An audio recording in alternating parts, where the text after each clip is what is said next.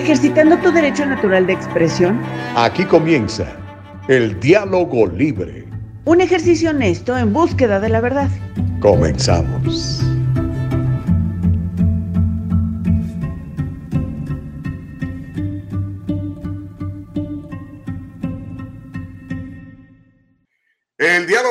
Estamos aquí en vivo completamente. Qué bien que está con nosotros. Qué bueno que mi querido Danny, Danny ya luego, luego de volada se conecta a través de nuestra página de Facebook. Son las 7 de la mañana, es el tiempo eh, del Pacífico de los Estados Unidos. Nos da mucho gusto saludarte, Julieta Laví, Cintia Cuevas, gracias por estar con nosotros.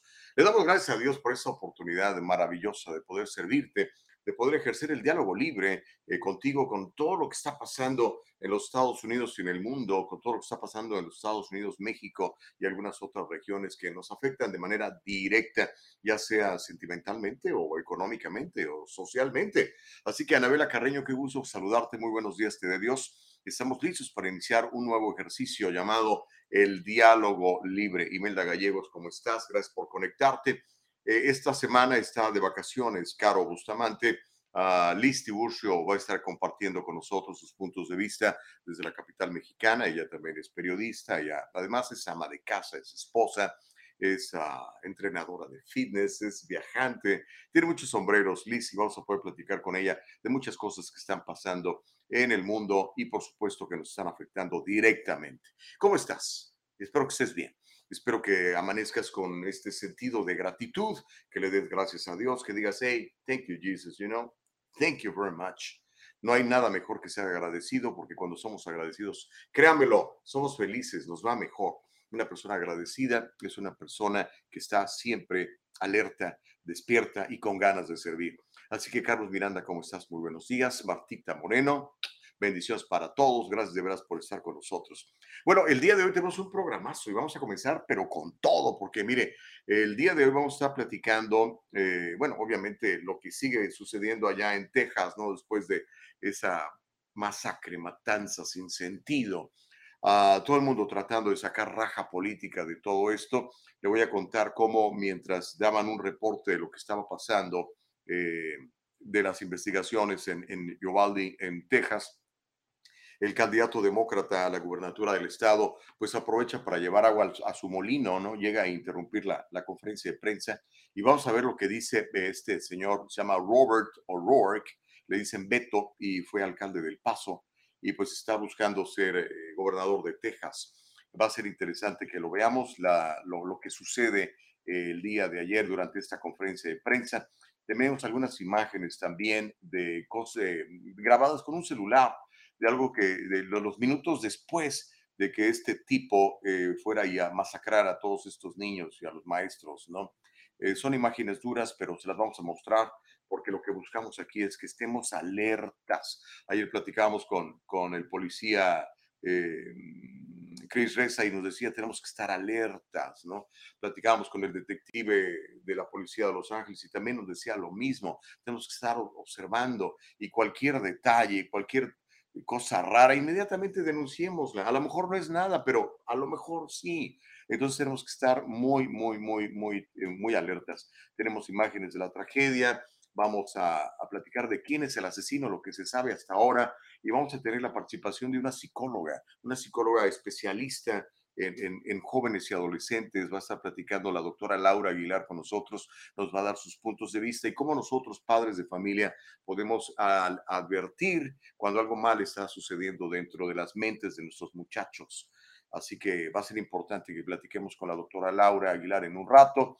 También um, estaremos viendo un poco de, la, de lo que dice el abuelo de este muchacho, ¿no? Dice que no tenía ni idea el día de ayer este, platicó con la prensa y tenemos algunos detalles.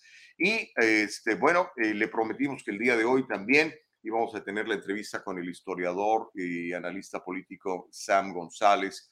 Él es historiador de la Universidad del Sur de California y nos tiene ya preparado unos clips, unos pedacitos, fragmentos de esta película de las 2000 mulas que afirma eh, que demuestra que hubo fraude electoral en el 2020. Bueno, vamos a ver si es cierto y vamos a platicarlo con él. Va a ser muy, muy interesante. Así que yo le pido que participe con nosotros en el diálogo libre, que como Octavio Vargas nos haga el favor de comentar, dice buenos días, dúo dinámico, gracias hermano, te mando un abrazo, que como Carlos Miranda también nos saluda, dice buenos días, gracias por informarnos cada día. Mire, la idea aquí es que, que ejercitemos nuestro derecho dado por Dios a ser libres de pensar y a ser libres de expresarnos. Este derecho está garantizado en la Constitución de los Estados Unidos me llama mucho la atención que es el artículo número uno, fue lo que, lo que más privilegiaron los padres fundadores de este país, ¿no? Así que va a ser este, interesante que sigamos ejerciendo el diálogo libre, que no permitamos que puntos de vista contrarios nos quieran callar nada más porque no piensan como uno, ¿verdad? Seas de derecha, seas de izquierda, todo el mundo tenemos derecho a hablar. Así que prepárese a un agasajo eh, visual y auditivo por las próximas dos horas, porque eh, Nicole Castillo se ha pulido, como no tiene usted una idea, nuestra productora, nuestra productora ejecutiva Eva Castillo, siempre asistiendo con todo lo que hace falta que, para que podamos tener este programazo. Estamos muy contentos, eh, estamos eh, alcanzando miles de reproducciones en las diferentes plataformas y eso se debe a usted, nada más a usted. Así que, pues créamelo, esto lo hacemos con la única intención de ejercer el diálogo libre, de privilegiar la libertad de expresión y que nadie venga a decirnos que no podemos hablar. Este asunto del hate speech, hate speech se ha dado cuenta que no es más que algo que me cae gordo, entonces no quiero que lo digas. Eso no está bien. Eso no está bien. Pero bueno, eh, ¿cómo nos puedes eh, seguir? ¿Cómo puedes estar alerta de nuestros programas? ¿Cómo puedes compartir estos buenos programas con todo el mundo? Mira, privilegia sobre todo nuestra página de internet. Es www.eldialogolibre.com www.eldialogolibre.com y estamos en Facebook Live como El Diálogo Libre, estamos en YouTube como El Diálogo Libre. Suscríbete a nuestro canal de YouTube, deja ahí tu correo electrónico y dale like a la campanita para que te alertemos cuando estamos saliendo en vivo. Lo mismo sucede en Facebook, también ponnos seguir y regálanos un me gusta, un like y así te vamos a estar avisando cuando estamos saliendo en vivo y así no te pierdes el programa. Si te lo llegas a perder, bueno, hay tres maneras de que nos puedas escuchar a cualquier hora del día en Spotify, en Apple Podcasts y en Anchor. Esas tres plataformas tienen el diálogo libre. De hecho, tienen todos los programas del diálogo libre y los puedes escuchar a cualquier hora. Obviamente no va a haber video, pero sí nos vas a poder escuchar. Homero Escalante dice, muy buenos días. Ah, no, no es cierto. Dice, siguen las mulas siendo financiadas por el petróleo ruso. Puro lagartón, dice Homero Escalante. Reyes Gallardo dice, debemos estar atentos, observando, pues mucha gente afirma que a veces cuando llaman a la policía ni caso hacen. Pues sí, tiene razón Reyes, pero por lo menos te queda la tranquilidad como ciudadano, como padre de familia. ¿Saben qué? Yo les dije, vi la página de este cuate, lo vi posteando imágenes de municiones, de rifles. Dije, este cuate está loco. ¡Ey, atención, alerta! Nada más. Y, y, ya por lo menos dices tú, yo cumplí con mi parte como buen ciudadano. Cuando ven algo así, denúncienlo de veras, denúncielo. No queremos estar llorando más, más hijos muertos, más niños muertos, más tragedias como estas. Laura Melón McFarland dice, pero en Facebook te castigan cuando dicen lo que piensas. Pues por eso tenemos www.eldialogolibre.com. Ahí nos vas a encontrar siempre. Eldialogolibre.com. Privilegia, por favor, esa página. Si algún día no nos encuentras en otras eh, plataformas, ahí vamos a estar, porque ese es de nosotros, es de, es de caro es de Nicole, es de Eva, es mío, es de ustedes, ¿ok? Es de ustedes, ¿ok? Vientos huracanados, ahí está, mire, el dialogolibre.com, el dialogolibre.com, privilegie esa página, eh, apréndasela y compártala, dígale a toda la gente, oye, ¿quieres escuchar un buen programa? Un programa donde se platica respetando los puntos de vista de todos, privilegiando el derecho dado por Dios y garantizado en la Constitución de los Estados Unidos de América de pensar y, y manifestarnos y de, asociar, de asociarnos y de congregarnos y de peticionar al gobierno. Bueno, ahí está el diálogo libre, ¿ok? El diálogo libre. Dice Reyes Gallardo, ¿no se vendrá una demanda en contra de Facebook, posiblemente por no alertar? A lo mejor. De hecho, eh, este, en Instagram el muchacho había publicado algunas fotos, ¿no? Pero en fin, mire, eh, vamos a, a, ver este video, ya lo tiene listo nuestra compañera y productora Nicole Castillo y con eso vamos a comenzar, ¿no? Eh, estaban las autoridades, el, el, alcalde de Yovaldi, estaba el gobernador Abbott, estaba el vicealcalde, el vicegobernador de Texas, pues dando una conferencia de prensa explicando lo que había pasado, dando información, eh, obviamente eh, solidarizándose con los padres de familia de los niños muertos, con las familias de los maestros asesinados, ¿no? Cuando eh, es interrumpida la conferencia de prensa por uh, Robert O'Rourke, más conocido como Beto, exalcalde del Paso, que es candidato este, demócrata a la gubernatura de Texas y que está muy atrás en las encuestas. Y bueno, aprovecha este momento, como decía eh, Emmanuel Ram, ¿se acuerdan de Emmanuel Ram, que fue eh, consejero de Barack Obama y después fue alcalde de Chicago? Decía este, que nunca debíamos de desaprovechar una crisis, ¿no? que había que aprovecharla para sacar partido político. Pues eh, eso sigue el señor O'Rourke y mejor, si quieren, vamos a escuchar y, ver las imágenes para que, pues usted juzgue, ¿no? Obviamente hay gente que está muy, muy molesta por lo que esto pasa y, escuchemos, veamos y escuchemos. Por favor, adelante, Nicole Castillo. Excuse me. You're out, of, you're out of line and an embarrassment. Hey, sit down and don't play this Shooting is right now, and you are doing nothing. Como ve, eh, O'Rourke aprovechó la oportunidad, se cuela durante la conferencia de prensa y empezó a, a pelearse verbalmente, ¿no? El vicegobernador Dan Patrick le dice que se vaya, dice, está usted fuera de lugar, es una vergüenza. Pero O'Rourke continúa hablando sobre el vicegobernador y le dice al gobernador Abbott, no estás haciendo nada. Eso fue lo que dijo, ¿no? Eh, el que sí de plano perdió la compostura fue el alcalde de Uvalde, eh, Don McLaughlin. Fue básicamente le dijo, tienes que sacar el trasero de aquí. Bueno, lo dijo en inglés, por supuesto. Y le gritaba, está fuera de lugar, está fuera de lugar, por favor, abandone este auditorio. Y al final, cuando se voltea eh, O'Rourke para increpar una vez más al gobernador, el alcalde de Uvalde le dice, no puedo creerlo, eres un hijo de mala madre, enfermo, le grita el alcalde. Dice, venir a un evento como este para hablar de política, ¿no? Pues bueno, eso fue lo que pasó el día de ayer. Este, los ánimos están muy caldeados, hay gente muy enojada y hay otra gente que va a sacar partido político de todo esto, ¿no? Eh, ¿Qué le parece a usted? El diálogo libre está abierto. Por favor, eh, denos sus puntos de vista, los vamos a leer aquí con mucho gusto. Eh, en un ratito vamos a platicar con la doctora Laura para que nos platique eh, sobre todo este asunto, mire, de, de, lo que está pasando. Tenemos imágenes de la tragedia. Si quieres mostrarlas, este, eh, mi querida Nicole, y si quieres después de ver las imágenes, empezamos a platicar de, de los motivos que pudo haber tenido este muchacho asesino y de lo que dice su, su familia, porque este, pues las imágenes, lamentablemente, sí, son, son muy tristes, son muy duras el día de ayer este, reflexionaba yo con mi esposa, ¿no? Platicando del programa que hicimos el día de ayer, cuando vimos las fotografías de los nenes, ¿no? Contentos recibiendo sus diplomas. Eran niños. Se le parte uno el corazón, ¿no? Yo soy padre de familia. Eh, no sé qué haría si me matan a uno de mis hijos. Me volvería loco, probablemente, ¿no? De dolor. Entonces, el, el, el verlos, sobre todo tan chiquitos, ¿no? Masacrados por una persona completamente desquiciada no sé si tendría odio en su corazón o un tipo satánico, no sé, no lo sabemos. Este, pero pues, ve usted, las imágenes ahí están hablando por sí solas, son imágenes de, dolor, de padres de familia muy, muy tristes. Y pues este tipo armado y solo entró en, en esta escuela de Uvalde, en Texas, ¿no? Eso fue el martes por la mañana.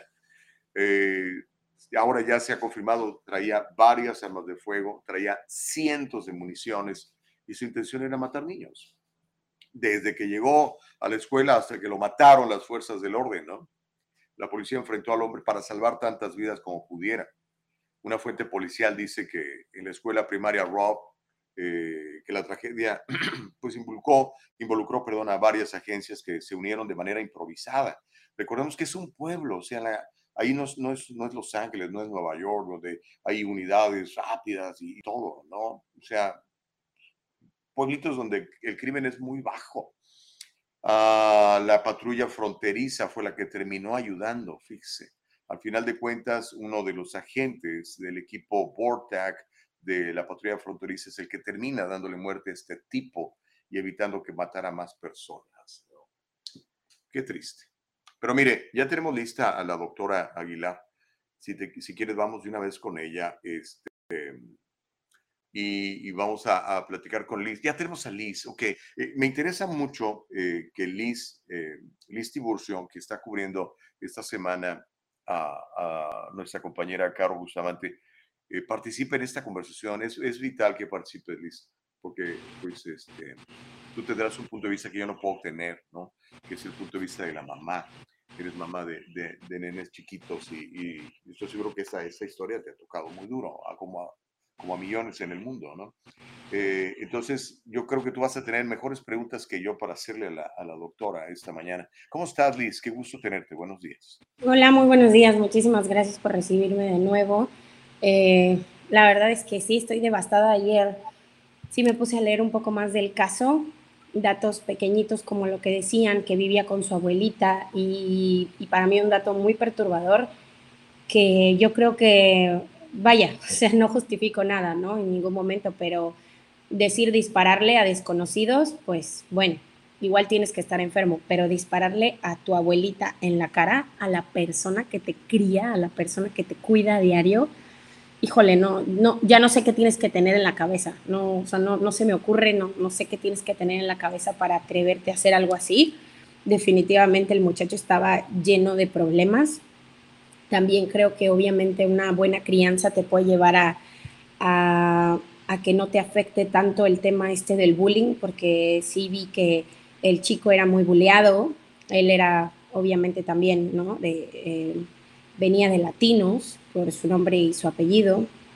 Em, y me quiero imaginar de familia que pues en algún momento trató de darle un mejor nivel de vida, ¿no? justo lo que decía, que es difícil ponernos a juzgar a los padres de familia cuando lo único que tratan es de darle a sus hijos un mejor nivel de vida y luchan por ello día a día, pero bueno, en, su caso al parecer su madre pues no, eh, estaba, estaba en otro nivel y su abuelita quien trató de hacerse cargo de él, quien trató de ayudarlo y de sacarlo, pues salió lastimada, ¿no? O sea, con un disparo directo en la cara, que, que, que agallas debes de tener o qué poco corazón o qué sin corazón o alma fría, no, no sé ni, ni, cómo decirlo, vaya, yo ni siquiera me atrevo a contestarle a mi madre de una mala manera y no me quiero imaginar un disparo, no, no, no puedo, no lo concibo.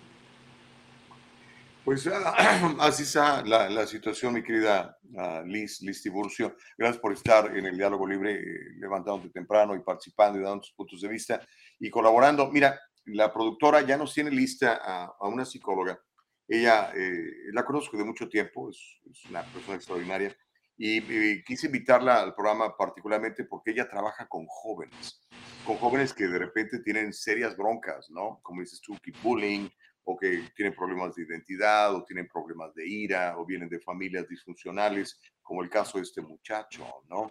De hecho, una familia, no, no era una familia, ¿no? Uh, entiendo que el papá lo abandonó y la madre estaba en, en, serios problemas de adicción. ¿Cómo podemos hacer para, para aliviar esto?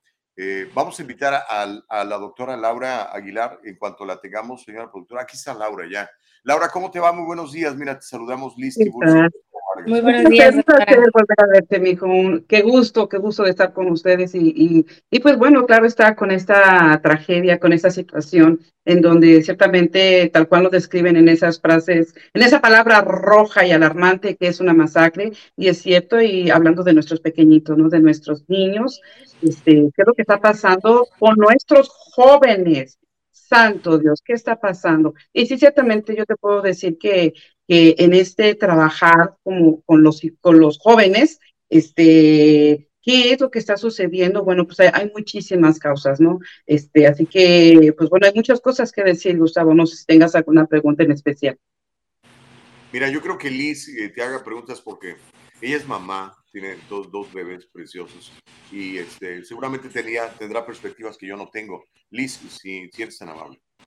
Claro, doctora, eh, pues a mí sí me gustaría saber qué tan importante es como eso que comentaba Gustavo, eh, tener una identidad, que esto sucede mucho en los niños latinos en Estados Unidos. Digo, al final él terminó atacando una escuela donde la mayoría eran también latinos, pero eh, ¿cómo, ¿cómo afecta tanto el cerebro de un niño al ir creciendo esta falta de identidad, de decir soy de aquí, soy de allá, mis padres son de aquí, pero mis padres son de allá y yo soy de acá, ¿qué tanto puede afectar a un niño? ¿Cómo lo ayudamos también? Fíjate que, yo veo, porque he estado también igualmente leyendo sobre el caso, veo que va más allá de la identidad, más allá de que si soy latino o soy inmigrante o, o porque porque finalmente sí, claro, él, es de papás latinos y todo, pero este, estamos viendo una cuestión de bullying, estamos viendo una cuestión en, donde él, inclusive en una identidad sexual, también por la foto que, que, expuso él en Instagram y en las redes sociales, en donde él tenía falda, tenía unas botas negras y tenía cabello largo, donde se ve su cara demacrada, donde se ve, este, y se sabe al menos que hasta ahorita sabemos que la mamá se drogaba, el papá ni sus luces, el padre medio sabe la situación y no sabe nada, o sea, como que no le importa mucho. Y lo único que sabemos es de que se peleaba y tenía fuertes discusiones con la mamá y se iba con la abuela, ¿no? Entonces, ah, y aparte también, algunos, algunos eh, jóvenes que conocían y que tenían contacto directo con este joven saben y nos dicen que este, este muchacho pues tenía mucho, mucho bullying y, y pues bueno, ante estas ideas y ante este... Este sin cuidado, sin comunicación de los padres con él, es quizá una falta de comunicación tan terrible, este, estos focos rojos que necesitamos decirle a los papás, hey, cuidado, tus hijos, si se esconden, si se quedan callados, si están retraídos, algo se están haciendo o algo están influyendo, porque es ciertamente una influencia del, de los medios de comunicación, quizá está sufriendo tanto y está gritando, diciendo a los cuatro vientos necesito ayuda, pero pues están entretenidos en su propia vida, quizá en este caso, eh, eh, como mencionan, que la mamá estaba en drogas y estaba con un padrastro, quizá donde no había una figura paterna, este, quizá yo creo que fue todo, ¿no? Y aparte, bueno, ¿por qué este joven, yo pongo a pensar, por qué este joven fue a una primaria? Me mencionaba yo platicando esto con mi hija, que también es psicóloga, bendito Dios, en donde ella me decía, y este, ella fue aquí en Estados Unidos en, en, los estudios y todo, ¿no? Entonces ella me decía, mamá, es que cuando uno se gradúa, uno va a las primeras instancias, bueno, a la, a la primaria, o se acostumbra a ir a, a, lo, a, lo, antes, ¿no? A la escuela de anterior. Claro. Yo un poco pensar, algo sucedió en su cabecita en donde se perdió tanto, donde se llenó tanto de oscuridad, de soledad, donde nadie más le hablaba más que él sí mismo, de sí mismo, donde él algo, quizá dijéramos así, quizá inició su bullying en una primaria. Y dentro de su cabeza fue, bueno, vamos a hacer una acabar con ese bullying, acabar con ese ruido, acabar con esa oscuridad que habitaba en su cabeza. Así que yo creo que son muchísimas causas, no solamente una, yo creo que hubo mucho aquí donde son, son focos rojos seriamente, fuertemente a, a, a todos los padres que, tenemos jóvenes o que tienen jóvenes y niños inclusive, ¿no? Donde le dejan el celular abierto, donde le dejan la tablet, donde le dejan todo abierto y, y estos, eh, obviamente los jóvenes empiezan a perder. Y yo en, en esa comunicación directa con los jóvenes, apenas me llegó una mamá donde ella tenía mucha tensión, mucha presión, bueno, ¿no? Pero y me trajo a fuerzas a su hija, ¿no? Porque siempre digo, traigan a sus hijos, traigan a sus hijos, ¿no? Eh, y bueno, la mamá venía por ella, pero la jovencita estaba dentro de, de, cuestiones de brujería, de santería y demás, y me comentaba que su hermana también estaba en cuestión, que si la Santa Muerte, que si no sé qué, que se estaba marcando, se estaba rayando, tenía cutting, y, y estaba toda rayada, me enseñó fotos de sus manitas, de su hermana y de sus piernas todas cortadas. Entonces dije, va, caray, y la mamá viene por ella. En algún momento me dijo, hey, mis hijas están así. Entonces yo digo, wow, o sea, ¿qué está pasando que los papás están, dejando de ver o están dejando de prestar atención a sus hijos? ¿Cómo ves esto, Gustavo? Una, una cuestión seria, amigo. Uh, wow, este, sí. Ahora, Ah, yo, yo realmente estoy muy, muy, este, muy impresionado de lo, de, lo, de, lo que, de lo que ha estado pasando, de lo que vimos, ¿no? Y ah, políticas aparte, o sea, yo sé que todo esto lo van a explotar los políticos, derecha o izquierda, y, me, eso me enferma, ¿no? O sea, eh, que, que, que, quieran descontextualizar estas cosas y, y, sacar partido político para ganar eh, votos o lo que sea, ¿no? Pero eh, enfocándonos nada más en la familia, doctora Laura Aguilar a lo mejor es mi percepción, pero las, las familias son, son diferentes ahora. Eh, ¿Qué nos está pasando? Eh, ¿Estamos caminando bien o, cada vez nos estamos más alejando más de, digamos, del, del, ideal de, de, la buena familia, donde eh, el papá es una figura allí, la mamá es una figura allí, y, respetamos a los, como decía, recién lo dijo Liz, ¿no? O sea, ni se nos ocurría a nosotros como hijos decirle una grosería a mamá, mucho menos la idea de meter un, balazo a la abuela y después ir a matar a los niñitos de, de la primaria, ¿no? estamos fallando como sociedad todos, eh, Laura. Yo, yo me siento corresponsable de, de todo esto también. Ciertamente es muy, es muy difícil, así como, como mencionas, Gustavo, en, en esta situación en donde uno se pierde, en donde uno dice, bueno, caray, ¿qué, ¿qué, estamos haciendo? Donde, claro está, se ve con Liz también que está mencionando, es que es impensable esto, que pudo haber pasado en su cabecita, que pudo haber pasado dentro de él. Bueno, yo creo que pudo haber pasado muchas cosas y ciertamente, eh, de verdad creo que de todas esas cosas, una, una gran falta de comunicación, una gran falta de, de seguimiento de los padres hacia los hijos, con un según hay que darle su privacidad, pero sin embargo esta privacidad hace que los hijos pongan los pósters, no sé, cosas demoníacas, muertes o, o pistolas y demás, ¿no? Donde, claro está, ¿cómo es posible y bueno, ya metemos un poquito a la política, ¿no? Que eh, ante esta ley los jóvenes puedan comprar esas armas, que nada más yo creo que estaba esperando sus 18 años para poderlos comprar y hacer esta tontería, ¿no? O sea, es, es, es impensable, ¿no? Yo creo que, eh, bueno, no, mi hijo que, que, ya se está tratando de ingeniería, dice, mamá, este, fíjate que estoy buscando maestrías y demás, y Texas, dije, no, hijo, por allá no, por favor, porque uno ya tiene miedo, dice, por allá no, mi hijo, no te vayas para allá, donde quieras, mi amor, pero por allá no. Yo imagino los papás ahí, en esa situación, bueno, yo no, yo no me imagino, tal vez soy, tanatóloga, pero me duele como, como mujer, como, como, como hermana espiritual y, y, como madre híjole, caray, se mueve por dentro y dice, bueno, estamos de luto, claro que estamos de luto, pero también, también estamos ante una preocupación y ante una alarma roja realmente ante esa situación de nuestros jóvenes. Pongámonos, pongan atención a los jóvenes, ¿qué está pasando?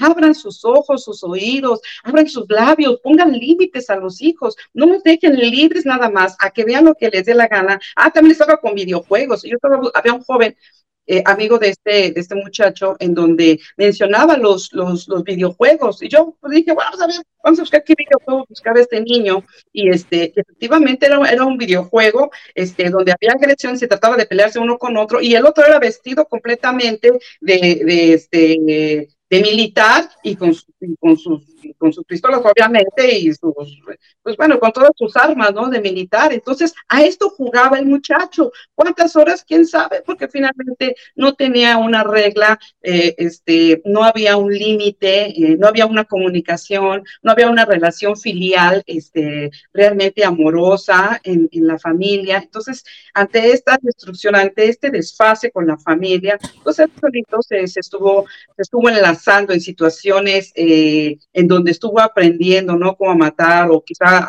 hacerse ideas de cómo vengarse ante el bullying, a despreciarse a sí mismo. Y alguien que se desprecia a sí mismo es alguien que se corta. Alguien que se corta es alguien que puede hacer daño a los demás.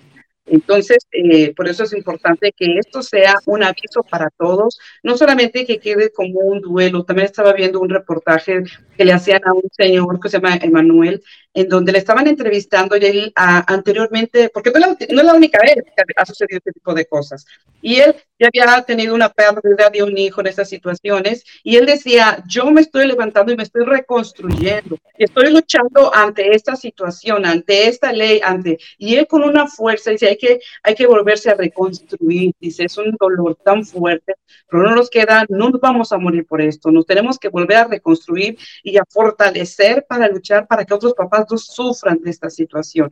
Claro está, ante ahorita, ante, esta, ante este dolor de los padres, ciertamente hay que, hay que hacer mucha oración, yo creo, yo creo que hay que hacer mucha oración para estar con ellos, pero también abrir nuestros labios. Si es necesario firmar, hay que firmar lo que sea necesario, pero abolir o, o, hacer un cambio ante las familias y ante la política, o a ver qué se puede hacer, pero se que, se tiene que hacer un cambio, se tiene que hacer un cambio.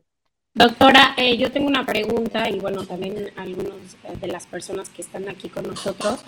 Em, ¿Usted cómo ve, o sea, que sea tan necesario porque veo que muchos apelan a esta idea de em, quitar las armas por completo, o sea, de que no, no se tenga acceso a las armas de manera legal, vamos a ponerlo así, porque al final de manera ilegal la puedes obtener si quieres, si puedes, si tienes, y, ahora sí que si quieres, la vas, vas a buscar la manera de obtenerla, ¿no? Pero de manera legal, o sea, usted piensa que mm, quitar el derecho a tener un arma sea algo bueno, porque ahorita también hizo mención de algo muy fuerte, que es alguien que se autoflagela, es alguien que es capaz de lastimar. Y a mí, por ejemplo, porque tengo un caso cercano de alguien que se ha lastimado, me preocupa esa idea, me preocupa saber que esa persona tan cercana a mí es capaz de lastimar a alguien cuando yo la veo y lo único que veo es mucho dolor y que se lastimó a sí misma, pero, pero jamás, jamás cruza por mi mente pensar que ella sea capaz de lastimar a alguien. Entonces ahora digo yo, wow, qué miedo, porque puedes muchas veces vivir con el enemigo. Entonces, ¿usted qué piensa sobre esto de que es necesario que las, o sea, que quitemos eso de que las armas puedan ser adquiridas legalmente o tal vez subir la edad en la que puedes adquirir las armas? ¿Qué piensa usted sobre este tema? Híjole, pues yo, no estoy de acuerdo que hay que, bueno, yo no, soy política, ¿verdad? Soy psicóloga, pero lo puedo ver directamente con los jóvenes, en donde, y con algunos adultos también, ¿no? Porque también hay, algunos adultos les da un desfase total en donde se les pierde este, igualmente la mente, donde se sienten fuera de la familia y también hace este tipo de cosas, ¿no? Digo que no es la única vez, tanto, pero hay muchos jóvenes que se han perdido de muchas formas, donde se están donde esta adquisición de armas en una edad tan joven, este, y también tan grande, bueno, yo no veo la necesidad, la verdad es que no entiendo por qué la necesidad de tener armas como si estuviéramos en guerra o para evitar alguna guerra, alguna cosa así, yo creo, o para matarse unos a otros, ¿qué, qué necesidad? ¿Por qué? ¿Por qué, ¿Por qué esto? La verdad es que yo no lo entiendo. ¿eh? Yo, no, yo no estoy de acuerdo en matarse unos a otros, al contrario, ¿no? Amarse unos a otros. En otras ciudades de Estados Unidos vivimos, este, bueno, claro, también siempre en todos lugares, ¿no? Puede haber eh, circunstancias, pero cuando un joven, cuando una persona que está que no está bien en sus cinco sentidos, que eh, ni siquiera, no sé, se le aplica alguna prueba psicológica, ni siquiera hay una regla de, de darles unas armas, y se les da armas, o ellos pueden conseguir armas donde sea. Entonces es una cuestión peligrosa. Yo, yo sé que es un negocio muy, muy grande, este, pero es claro está que ya muchos papás tienen mucho miedo y, tienen razón, ¿no? Antes sucedía con, con, los jóvenes grandes, ahora está sucediendo con los niños ¿De qué estamos hablando? ¿Hasta dónde ha llegado la, la, sociedad? ¿Y qué está pasando políticamente inclusive? Que están dejando de ver el daño que le están haciendo a todas las familias. Porque la muerte de un pequeño, hijo es la destrucción, no la destrucción total, no, lo, no, no hay que verlo así, pero ciertamente es un, es un dolor tan fuerte, un vacío tan, tan duro que y realmente es, cuesta trabajo volverse a levantar ante una pérdida tan fuerte que es la de un hijo, y sobre todo en esas situaciones de, bueno, de cualquier edad, ¿no? Ciertamente, pero esto es realmente un, duelo eh, nacional y, más allá, porque es para de verdad abrir los ojos y yo ciertamente no estoy de acuerdo con las armas de ninguna manera, de ninguna forma. no es posible. Yo no, yo no concibo esta ley, la verdad. Y luego tan corta edad, ¿no? Dale, Liz, dale, Liz, perdón. Comenta, comenta, Liz. ¿Qué dijiste? No, solo eh, era un paréntesis que a tan corta edad, ¿no? Porque eh, las, las, consiguió de manera legal y solo tenía 18 años. Sí, es cierto lo que decían. A partir de los 18 años puede ser un arma. Sí. Igual a los 18 años puedes entrar a la, al ejército, por ejemplo, ¿no? claro. Este, hablemos de, de, de, prevención, Laura Aguilar. Este, como decías tú, son muchas las causas por las que está pasando todo esto. Pero yo creo que un, un, un patrón eh, de, de, comportamiento en este tipo de, de asesinatos, lo que pasó uh, antier en, en, en lo que pasó en el, el Buffalo, por ejemplo, es otro muchacho de 18 años también que hasta estaba, estaba transmitiendo en vivo todo, ¿no? Eh, y bueno, todas estas matanzas que vemos eh, eh, constantemente, ¿no? Eh, lo que intentaron hacer en, en, Laguna Hills, en una iglesia, nada más que ahí este, varios este, feligreses se lograron someter al tipo este. Em, estos, estas personas, sobre todo cuando son jóvenes, tienen este patrón repetido, o sea, hay, hay una ausencia de una figura paterna fuerte, no hay padre. Eh, normalmente la, la, madre eh, tampoco está muy presente porque tiene algún tipo de, de problema eh, físico, de salud o de adicciones, ¿no? Y muchos terminan en el sistema o creados por un abuelo, por una tía, cosas así. Alguien me decía, eh, lo leí más bien, lo leí, este, Thomas Sowell se llama, es un, un, es un psicólogo y doctor negro, por cierto, muy, parece brillante el tipo. Decía que el problema es de, de, la, de la, falta de, de, identidad y de la irresponsabilidad de los padres que abandonan a sus hijos y este, de la responsabilidad de, las madres que tienen hijos con, con tipos mala gente, digamos, desgraciados, abusivos, etcétera. Y que eh, el Estado de alguna manera ha propiciado todo esto porque pues con eso generan dinero para, para pues, ahora sí que genera, para crear a los hijos, ¿no? ¿Qué tan importante es la, la, la, figura de, de, una, de una familia tradicional, como nos llaman ahora, ¿no? Papá y mamá. Este, ya no, no, no, una familia como ahora hay muchas, ¿no? De un papá y un papá, dos mamás, dos mamás, cosas así, sino la, la figura de la familia tradicional. Eh, ayudaría a, prevenir este tipo de, de, situaciones? ¿Qué es lo que tú has observado? Fíjate que estaría, yo me encantaría decir que sí, me encantaría, claro está que si es una si, papá y mamá que se comunican, que tienen una relación cordial, donde, donde hay una relación con los hijos y entre ellos de una forma empática, amable, este, una, una relación realmente en comunicación abierta y, y respetuosa, yo te diría sí. Pero claro está, también podemos ver que está papá y está mamá y no están, así como, como, como pasan muchas familias, ¿no? Donde la mamá quizás se la pasa gritando o el papá se la pasa tomando o gritando igual, o donde ninguno ni otro se la están hablando, donde el papá quizás se duerme en la sala y la mamá se duerme enojada quizás en el cuarto de los muchachos, donde los hijos ven una separación, donde no hay un matrimonio en realidad, donde no hay comunicación, donde no hay falta de respeto, donde hay agresión, donde a veces el papá o la mamá, no, no solamente lo, pongo en los hombres, también he visto a mujeres bastante eh, seriamente con una agresión puesta en sí mismas, donde tienen una ira donde los, los hijos están aprendiendo y viendo que el papá le cuando se enoja le golpea la pared y, y rompe las cosas, o o, o viceversa, ¿no? Donde papá y mamá están y no están, en donde, donde no hay límites, donde, porque me ha tocado, donde pones que le traigo a, mi hijo, donde es muy agresivo, pero ni el, y el papá se queda calladito y dice, bueno, ¿y usted qué hace cuando el hijo va y rompe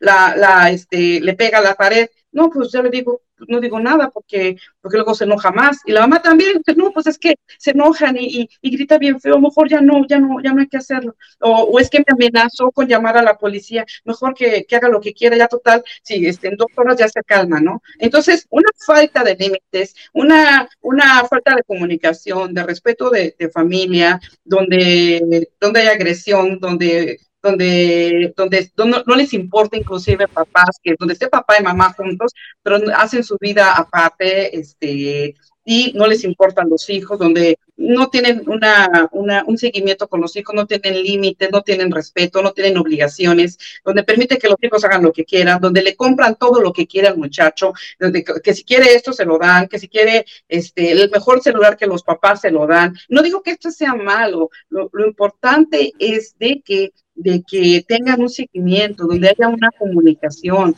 donde vean qué están viendo sus hijos, qué están aprendiendo, porque también he visto papás que donde no se están peleando, donde todo está bien, donde son una, son una buena, uh, un matrimonio este, de Dios, un matrimonio de oración, un matrimonio de amor, de respeto, pero, pero los hijos sí, se les da el celular muy temprano y ellos empiezan a aprender todo lo que se les ocurre en el celular, en el internet, y donde la falla que tienen es de que le dio ese celular y que no tienen una o no saben cómo verle porque ya los chavos le, le quitan las páginas o lo que sea y los papás no le saben hallar ahí.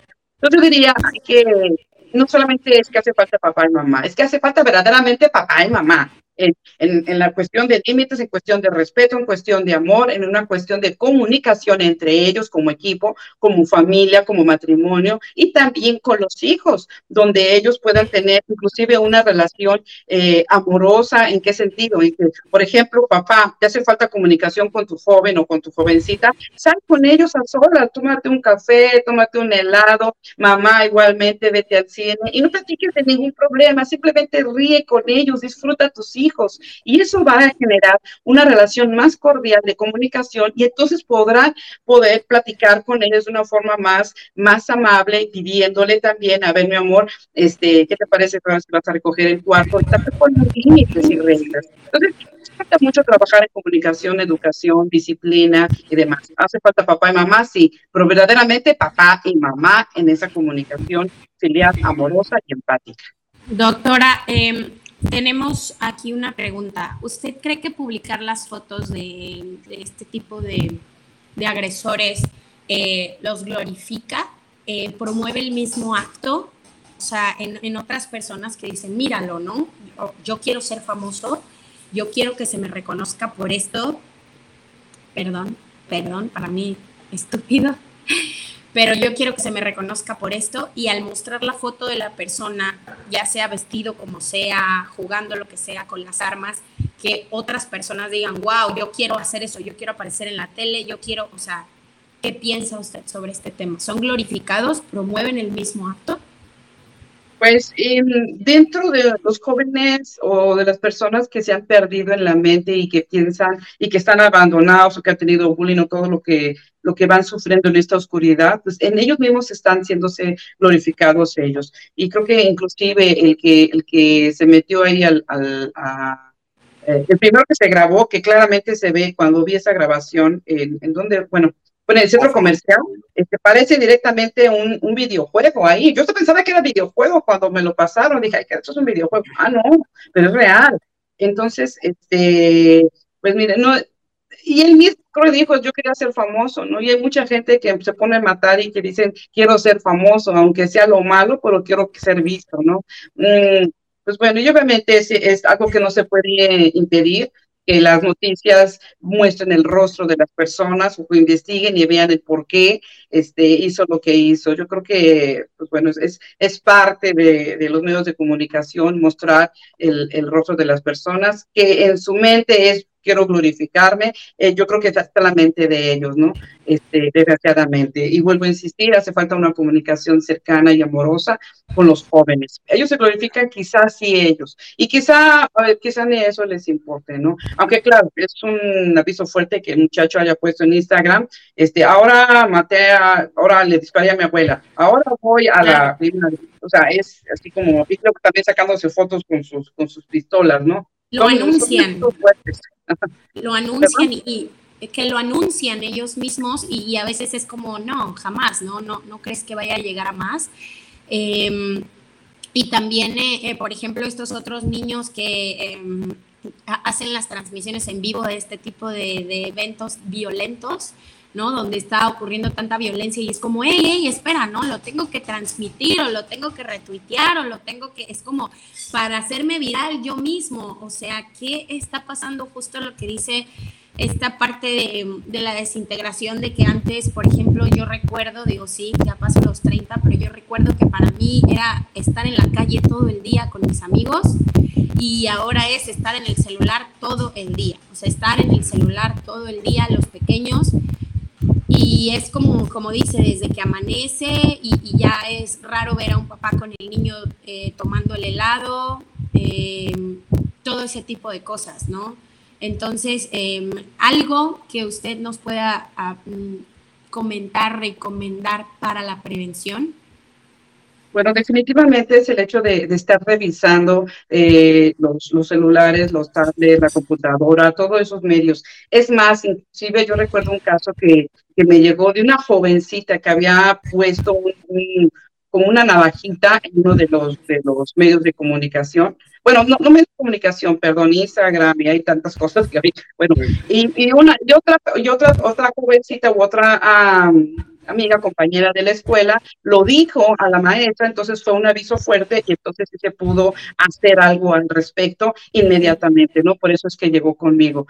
y yo creo que también sería bueno educar a nuestros hijos a decir, si alguno de tus compañeros, si alguno de tus, levanta tal cosa o levanta una pistola o levanta un, una arma de fuego o se está cortando, da aviso, da, avísame a mí y o avisa a tu maestra, porque estos son focos rojos. Entonces, yo creo que parte de la, de la, del seguimiento y prevención sería también educar a nuestros propios jóvenes, este, a nuestros propios hijos, no solamente a tener revisión, sino también a decirle, mira, si ves esto en tu amigo, amiga, ayúdales, porque esas cosas pueden pasar, porque se puede llegar a perder tanto que pueden suceder desgracias de esta magnitud. Y quizás digas, es que no lo puedo creer, no lo creo, no lo creo de esta persona. Ya lo ven ustedes que a veces hasta las personas más retraídas, calladas y demás llega a suceder. No significa que todas las personas retraídas y calladas llegan a hacerlo, no, pero inclusive si quieres saber algo de los jóvenes, yo generalmente reviso, le digo a los papás, búsquenme sus medios, a ver qué ve, a ver qué se ve ahí, si es Facebook, Instagram, lo que sea, revisen qué está subiendo, cuáles son sus ideas, cuáles son sus fotos que está subiendo,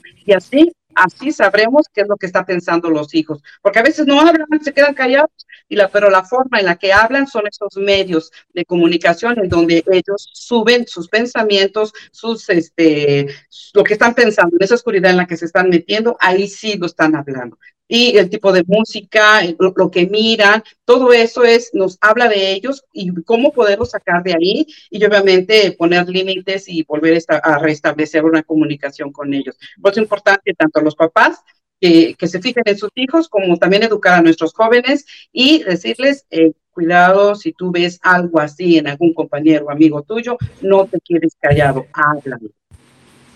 Éntrale. Mira, este, estaba leyendo ayer una entrevista que dio el abuelo a un periódico de Nueva York, el New York Post, y dice que él no sabía que su nieto le habían, que le habían regalado o había comprado dos rifles AR antes de la masacre. Dice que se dio cuenta hasta cuando vio las fotos en la prensa. Don Rolando Reyes, se llama un señor 72 años, dijo ayer que no sabía cómo este muchacho, Salvador Ramos, había comprado estas armas y que pues básicamente que estaba muy enojado porque dice que el ataque, lo, que hace este muchacho, sucede después de que se peleó con su abuela, con, con Celia Martínez González.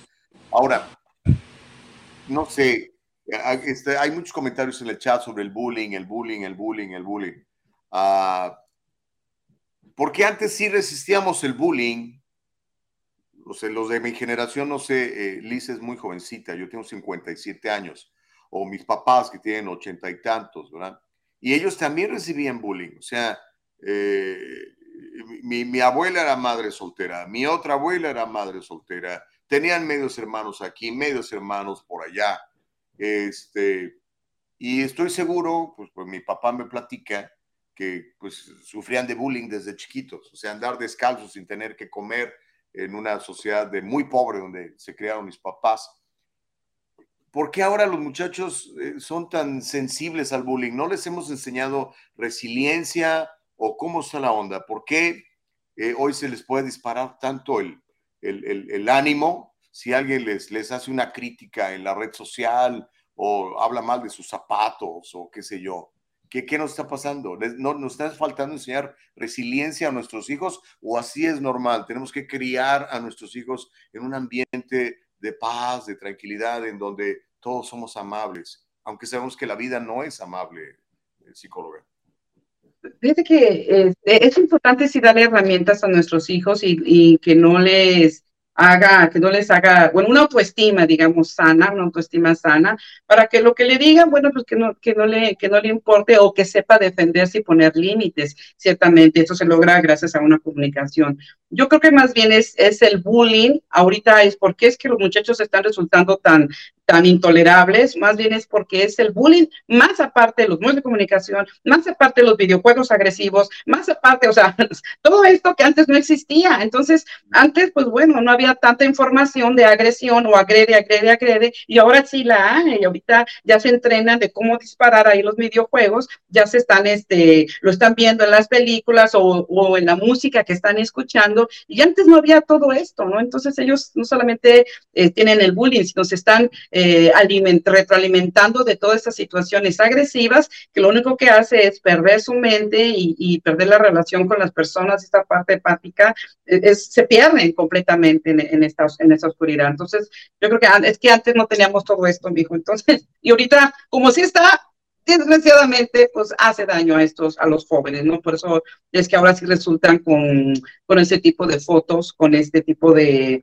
de, mira lo que voy a hacer y demás, en donde inclusive, ¿no? Hay, hay, hay jóvenes que siguen jóvenes que, más porque hacen tonterías o hay tanto, tanto que está pasando en los medios de comunicación que sería, puede, se podría usar de una manera tan también para retroalimentarnos de una forma sana, pero desgraciadamente lo que les entretiene a veces las personas o los jóvenes es todo lo negativo, ¿no? Entonces van buscando de esa forma eh, una, un alimentarse no sanamente, obviamente, y resulta con ese tipo de desgracia. Entonces yo creo que más bien, eh, y claro, Sí, hay que ayudar a nuestros jóvenes a una autoestima sana y eso depende de los papás también, de, mira, tú eres, tú eres importante, tú eres inteligente, simpático, amable, mira que tú eres honesto, pues en vez de ofensas, ¿no? Mira cómo serás flojo, eres un inútil, tú no llegarás a hacer nada. Entonces, tengamos cuidado con estas palabras, ¿no? Que a veces los papás piensan que diciéndole cosas agresivas o agrediéndolos es como lo vas a levantar, porque quizás tus abuelitos lo hicieron contigo.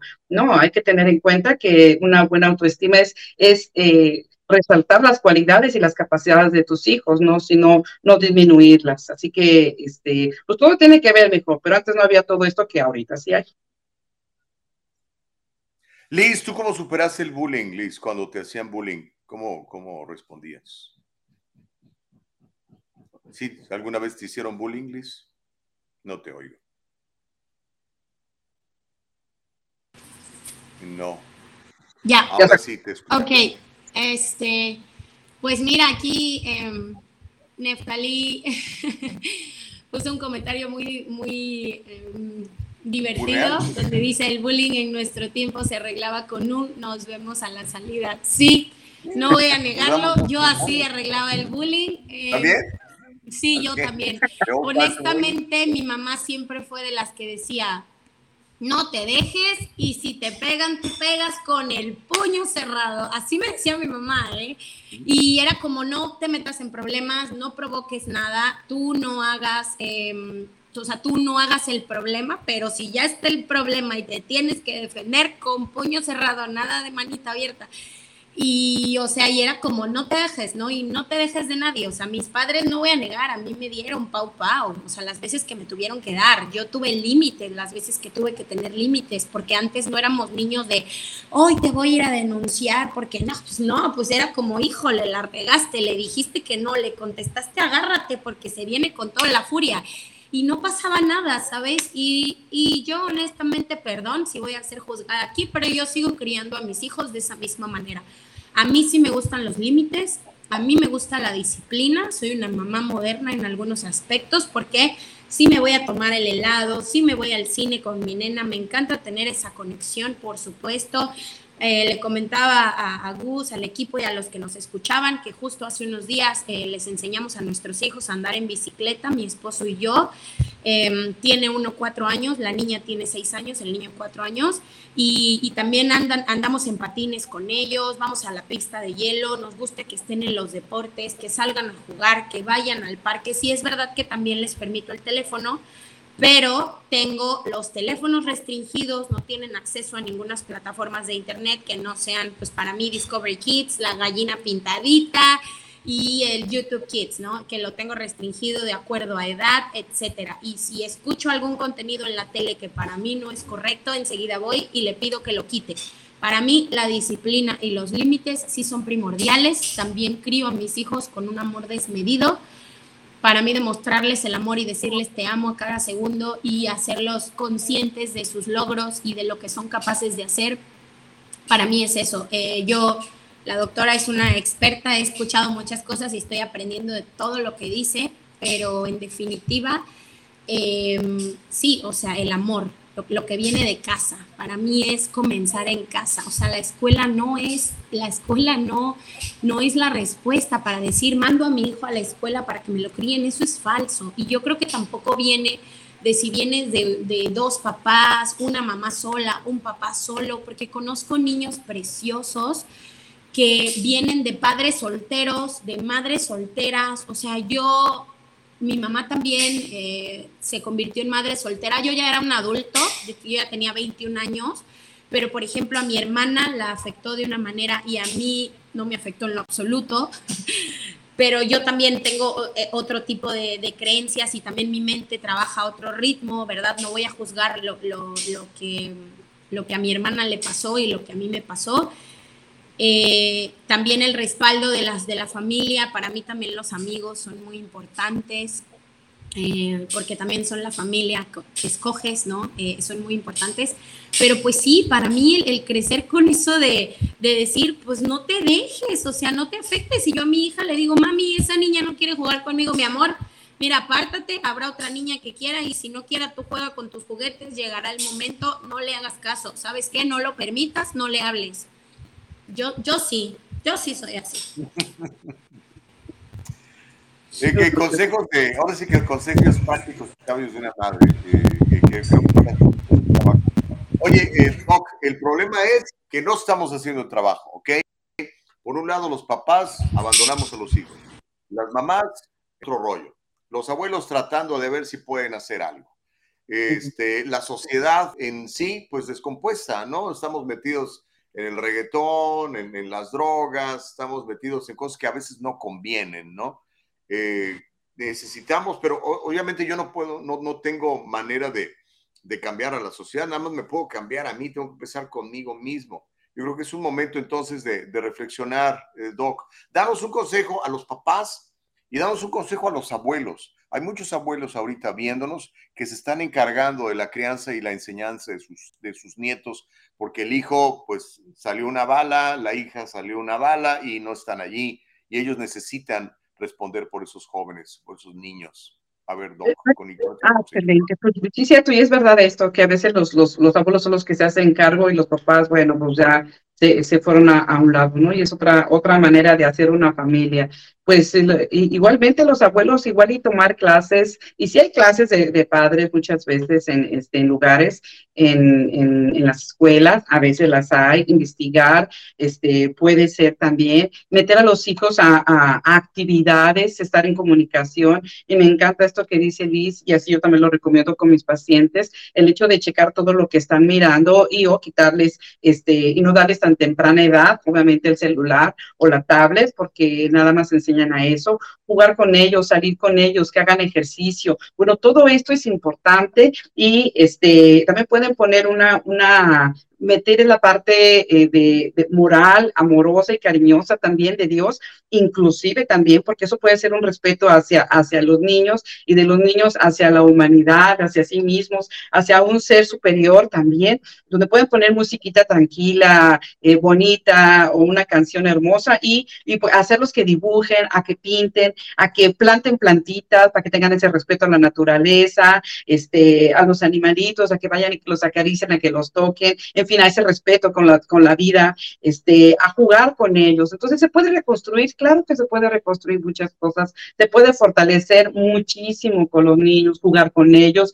irse al parque junto con ellos, jugar pelota junto con ellos, nada más tú ver el celular y verlos cómo juegan. No, no, no, no, no. Es estar con ellos, disfrutar tu propia infancia inclusive, hasta se rescata el niño interior al jugar con tus propios hijos. Así que eso es, es importante también para los abuelos en este, en esta parte de, bueno, la regué aquí, pero aquí ya no la voy a regar, en donde, en donde yo sé que muchos papás dirán, bueno, tengo que ponerme más las pilas con mis hijos, esto no quiero que suceda, aunque digas tú nunca va a pasar, este, tienes que preparar a tus hijos a que, a que, a que haya una comunicación. Quizá no va a agarrar a tu hijo una pistola y va a hacer tonterías porque tú nunca le vas a comprar pistolas, pero quizá piensa en cortarse, quizá tiene ideas este, suicidas, quizás se está deprimiendo, quizá este, le están haciendo bullying y está afectando tanto su autoestima que igual y no va a agarrar una pistola, pero quizá esto le va a hacer daño y lo va a ir acarreando como una mochila grandota y pesada, en donde le va a ir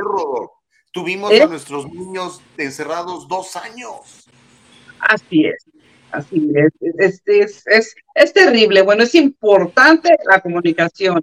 Abuelitos, pónganse las pilas, papás, pónganse las pilas, abuelitos, y ustedes este, llévense también a los, a los nietos y llévenselos a un ejercicio, les viene bien a ustedes y también le viene bien a los jóvenes y a los niños tener una comunicación amorosa y, y, y, que tengan este ejercicio, ¿no? Así que se puede hacer muchísimas cosas, ¿no? Eh, lo importante es empezar a, a, a mirarse a sí mismos, a ver analizar, bueno, cómo están tus hijos, realmente se comunican y tampoco pienses que, que siempre se van a comunicar. Y bueno, sí hay que poner límites, inclusive yo, yo generalmente hago, interrumpí por la pandemia, pero yo generalmente hago este los retiro para niños o, o, formación para los niños chiquititos. Y bueno, yo no les digo eh, péguense, ¿verdad? Pero sí les digo, a ver, vas a poner límites, es más, practica y que los niños pueden decir, hey, hasta aquí, lo que me estás diciendo no me gusta, podemos ser amigos o este, un límite más fuerte. Hey, alto, no me gusta lo que estás diciendo, ¿no? Entonces, y enseñarlos a que ellos practiquen. Y a veces los niños dicen, mm,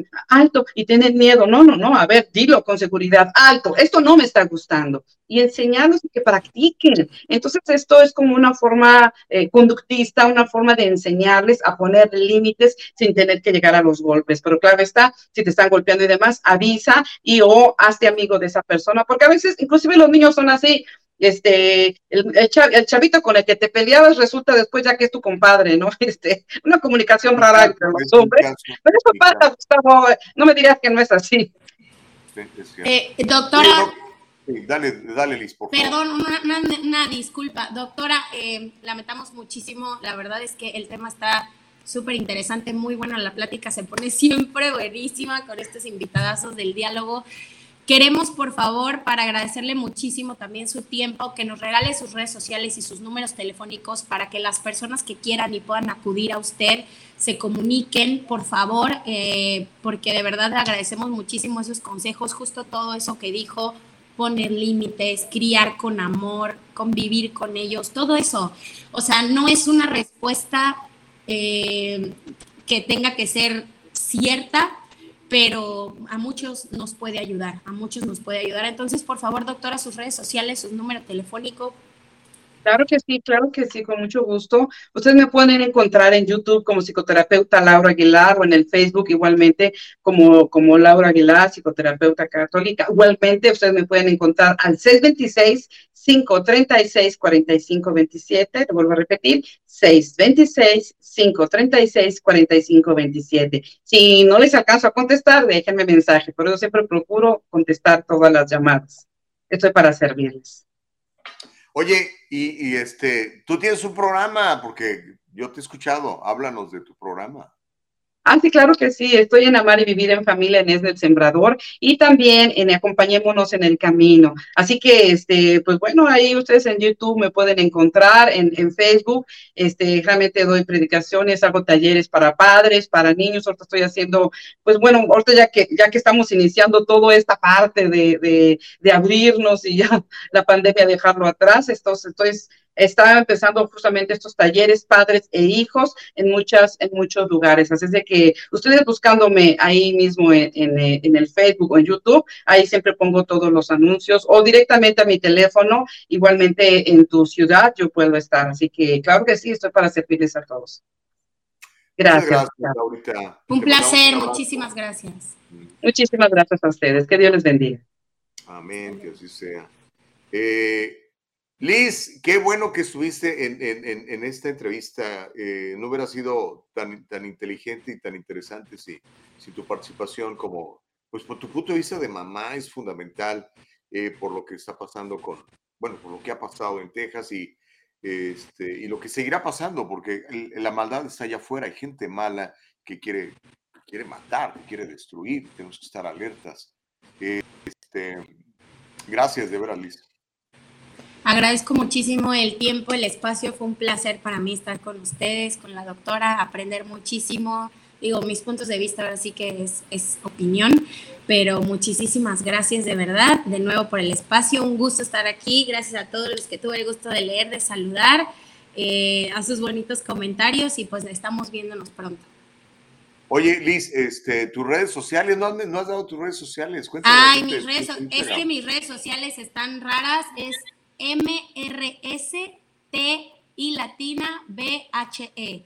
Miss Steve, eh, que es mi, son mis apellidos abreviados, así me encuentran en Instagram. Muchísimas gracias. A ver, aquí se lo dejo a la productora, si lo quiere poner por ahí. Muchísimas gracias, de verdad, un tremendo gusto. A María estar aquí diario. Muchas gracias, muchísimas gracias. Ahí estás ya.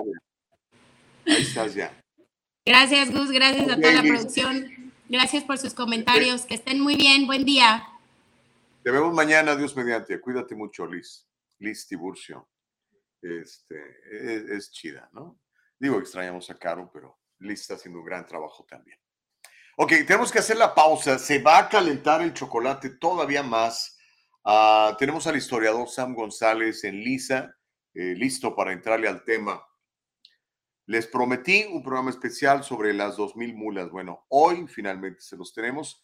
El historiador Sam González se dio a la tarea de analizar la película, ese documental, que por cierto ya lo están exhibiendo en algunos cines, ¿eh? en salas públicas. Son contaditas, pero por ahí están. Si no ha visto el documental, véalo. Yo se los mandé a muchos de ustedes, pero pues ya venció el, enlace y ya muchos ya no lo pudieron ver, pues se tardaron. Pero si no compren la película, pues ayúdenle al cuate también que le echó ganas, ¿no? Se llama Danish o Dinesh de Sousa y la película se llama Las 2000 Mulas, de 2000, Mules. Y bueno, vamos a, vamos a revisarlo y usted sacará sus conclusiones. ¿Hubo o no chanchullo en las elecciones del de 2020? Va a ser muy interesante platicar con Sam González después de la pausa aquí en el diálogo libre.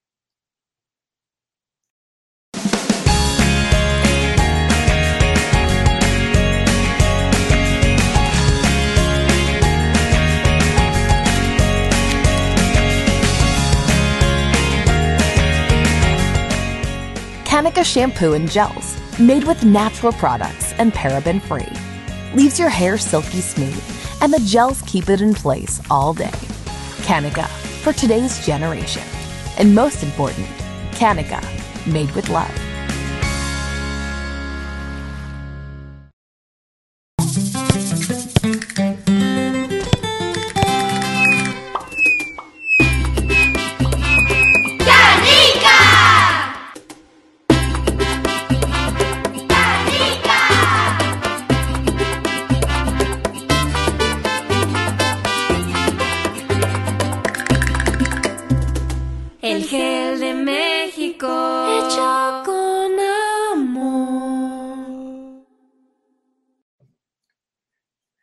Diálogo libre, completamente en vivo. Ya sabe, todas las mañanas hacemos este ejercicio de, pues, de interacción con ustedes. Es un ejercicio de libertad de expresión y nos vas a encontrar siempre en www.eldialogolibre.com www.eldialogolibre.com y por supuesto nos vas a encontrar en diferentes plataformas. Estamos en Facebook como El Diálogo Libre, en YouTube como El Diálogo Libre y si te suscribes a nuestro canal te vamos a avisar cada vez que estamos saliendo en vivo.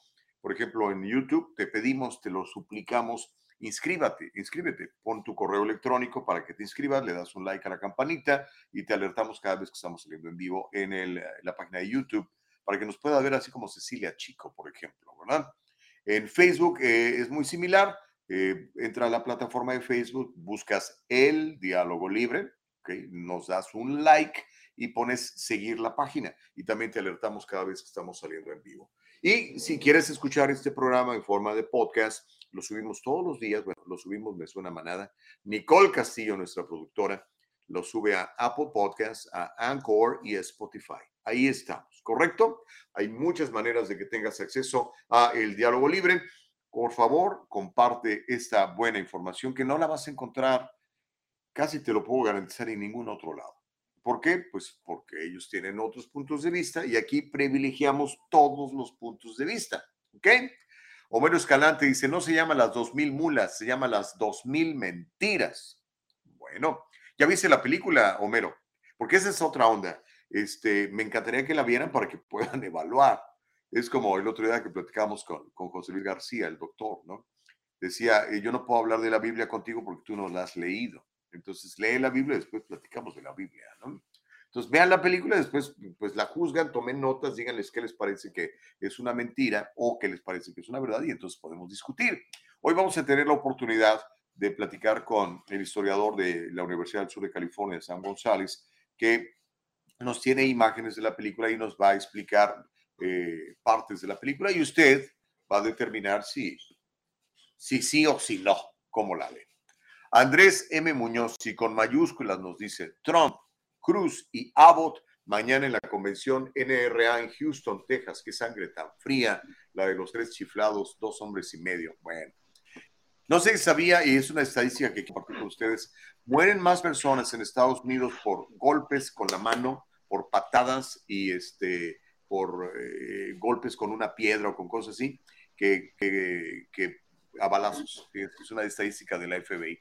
Pero bueno, ya tenemos al historiador Sam González. Sam, qué gusto saludarte. ¿Cómo estás? Muy buenos días. Muy buenos días, Gustavo. ¿Me escucha? Te escucho perfectamente y te veo muy bien.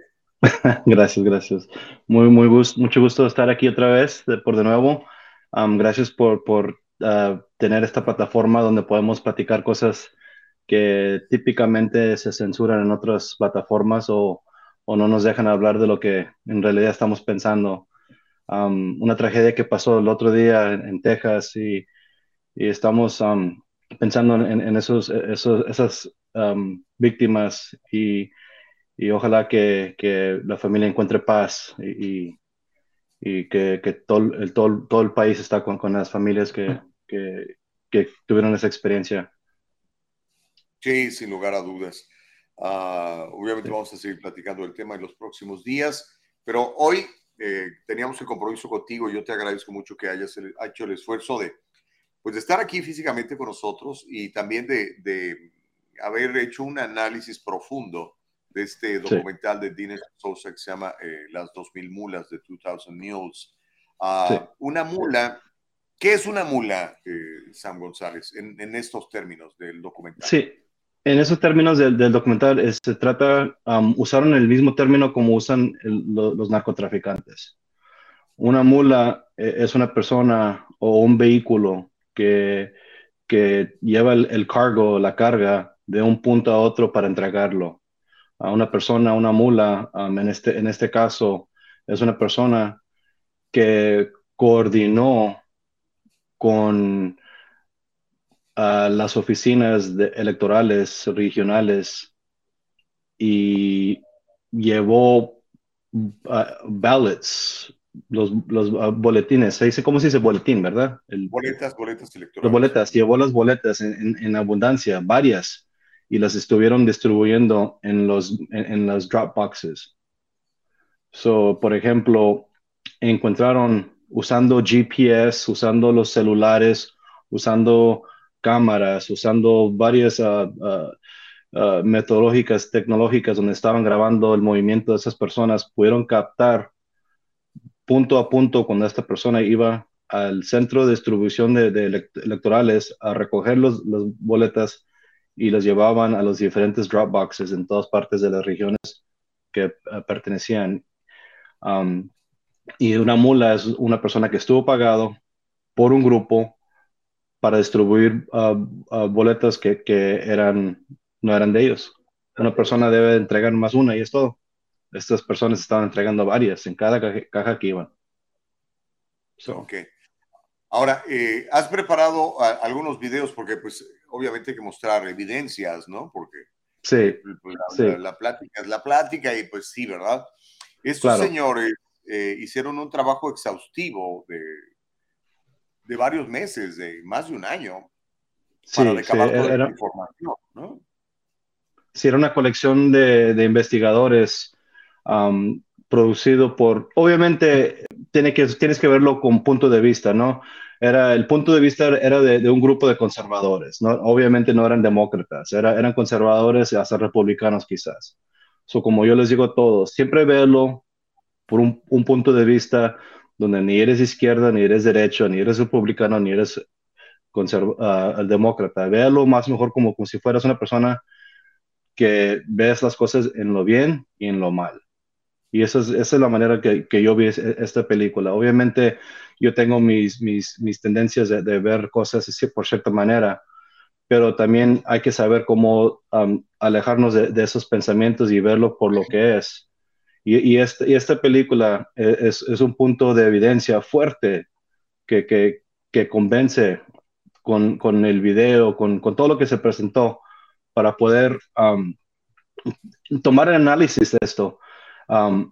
De, este, de, de, ver lo que está pasando, de ver lo que, lo que, lo que sucedió esos, esos días, esos puntos llegando a la elección, donde, donde hay gente entregando las boletas, hay gente uh, manipulando el, el, voto. Sí, hay evidencia y lo vamos a ver hoy. Um, los videos se los mandé a, a, a, a, la profesora, no sé si la tienen ahí con, para listos. Yo también los tengo en mi pantalla, pero el screenshot tenemos que hacerlo.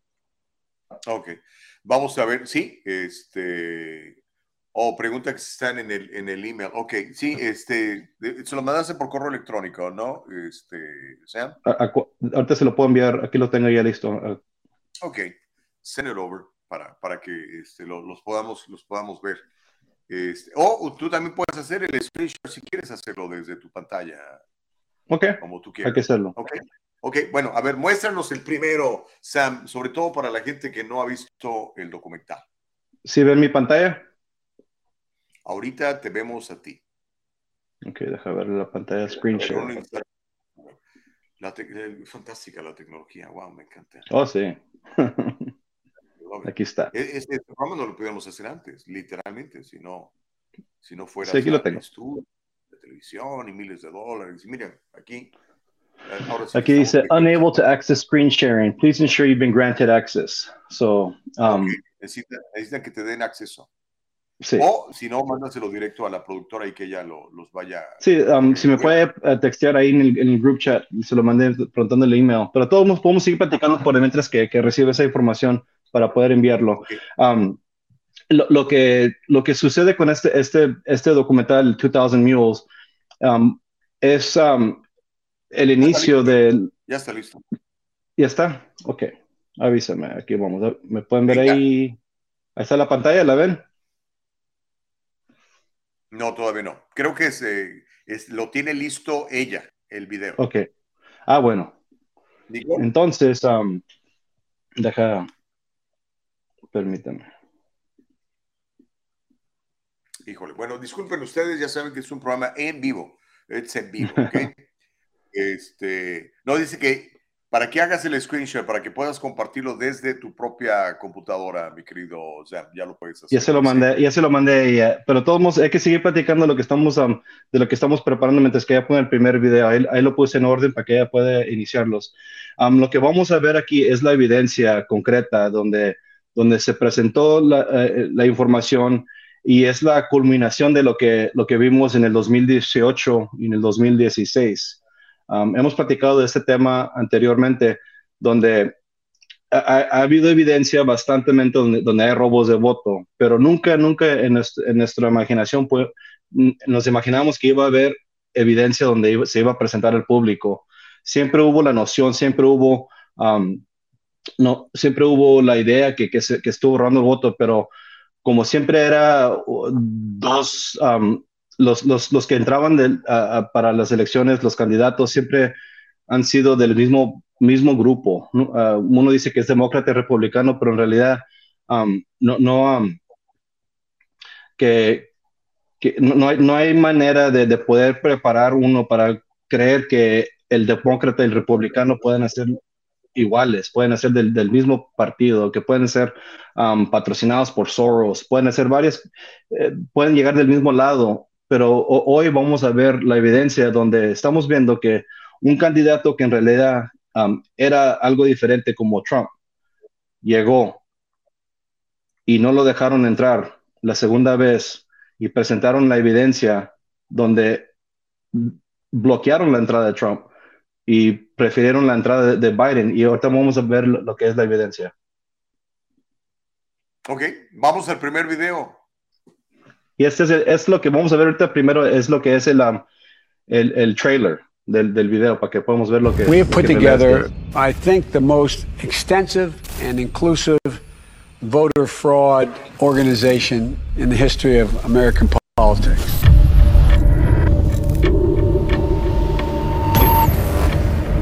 Let me say it again. The 2020 election was the most secure election in American history. Let me begin by asking a very simple question. Do we know the truth about what really happened in the 2020 election? I think millions of Americans know something went wrong, and they have little pieces, and no one's really put it together. I'm agnostic on this question, and I, I am awaiting more information. If I believed the president were a Nazi, I might steal an election. Bold accusations require bold evidence, and they haven't seen it. We have been working on something big. Show me the money.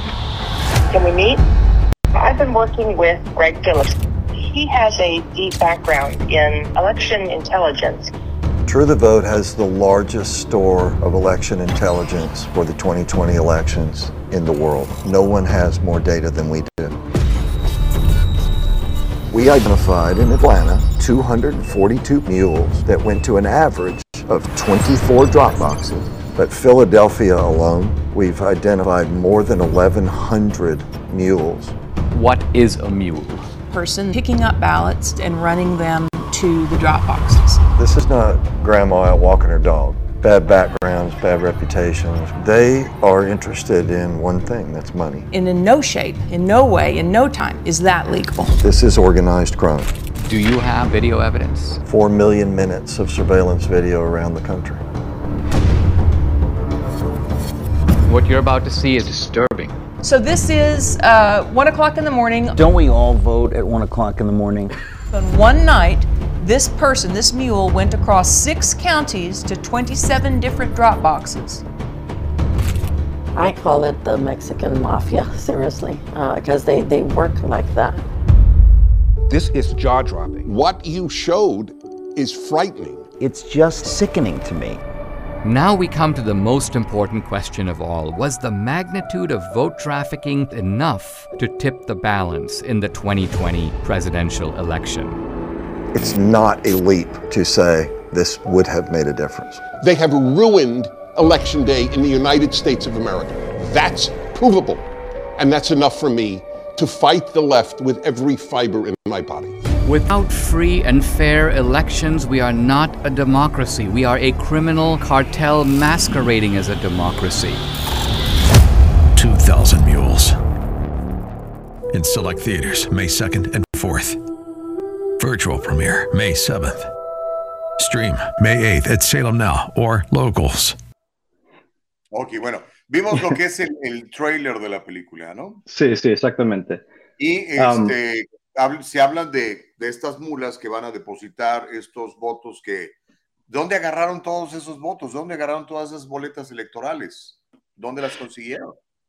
Hay, hay, varias, hay varias, formas donde ellos estuvieron recibiendo. Um, hay evidencia y, está saliendo donde los votos originales, y, y, si la gente, yo estoy leyendo los comentarios, hay mucha duda de lo que estamos viendo aquí, pero es muy fácil. Ahorita les, les, um, les, les doy una meta, un, a challenge. Entren ahorita a, a, Google y busquen 2018, 2018, blockchain. Blockchain. US Post Office Patent. Lo que está pasando es que en el 2018, el, el Servicio Postal de Estados Unidos solicitó un, una, un, patenta para, para la idea que el voto se iba a convertir al blockchain. Ahora, es una plática muy diferente, pero blockchain, para hacerlo rápido, es el, el nuevo Internet que está saliendo, el Internet 3.0, donde vamos a, a, a, funcionar bajo de un ledger público. La información va a ser pública, va a ser, se va a ver el origen y, y quién lo está transmitiendo y, y, quién, y, quién, inició la información y si la información se cambió o no. Um, el, el, servicio postal um, solicitó un patent para introducir el sistema electoral al blockchain. So, el 2018, todos los boletos que se, que se iniciaron originalmente y se, de, y se enviaron por lo que es el, el um, um, sí, hay más videos, Gustavo, hay uno, hay, hay, como cuatro o cinco más que vamos a ver. Para, Y, y el blockchain que se inició, um, hay evidencia donde, donde se enviaron del, del, servicio postal, se entregaron a la persona que votó, llenaron el, el boleto y, y, lo depositaron o lo regresaron por correo.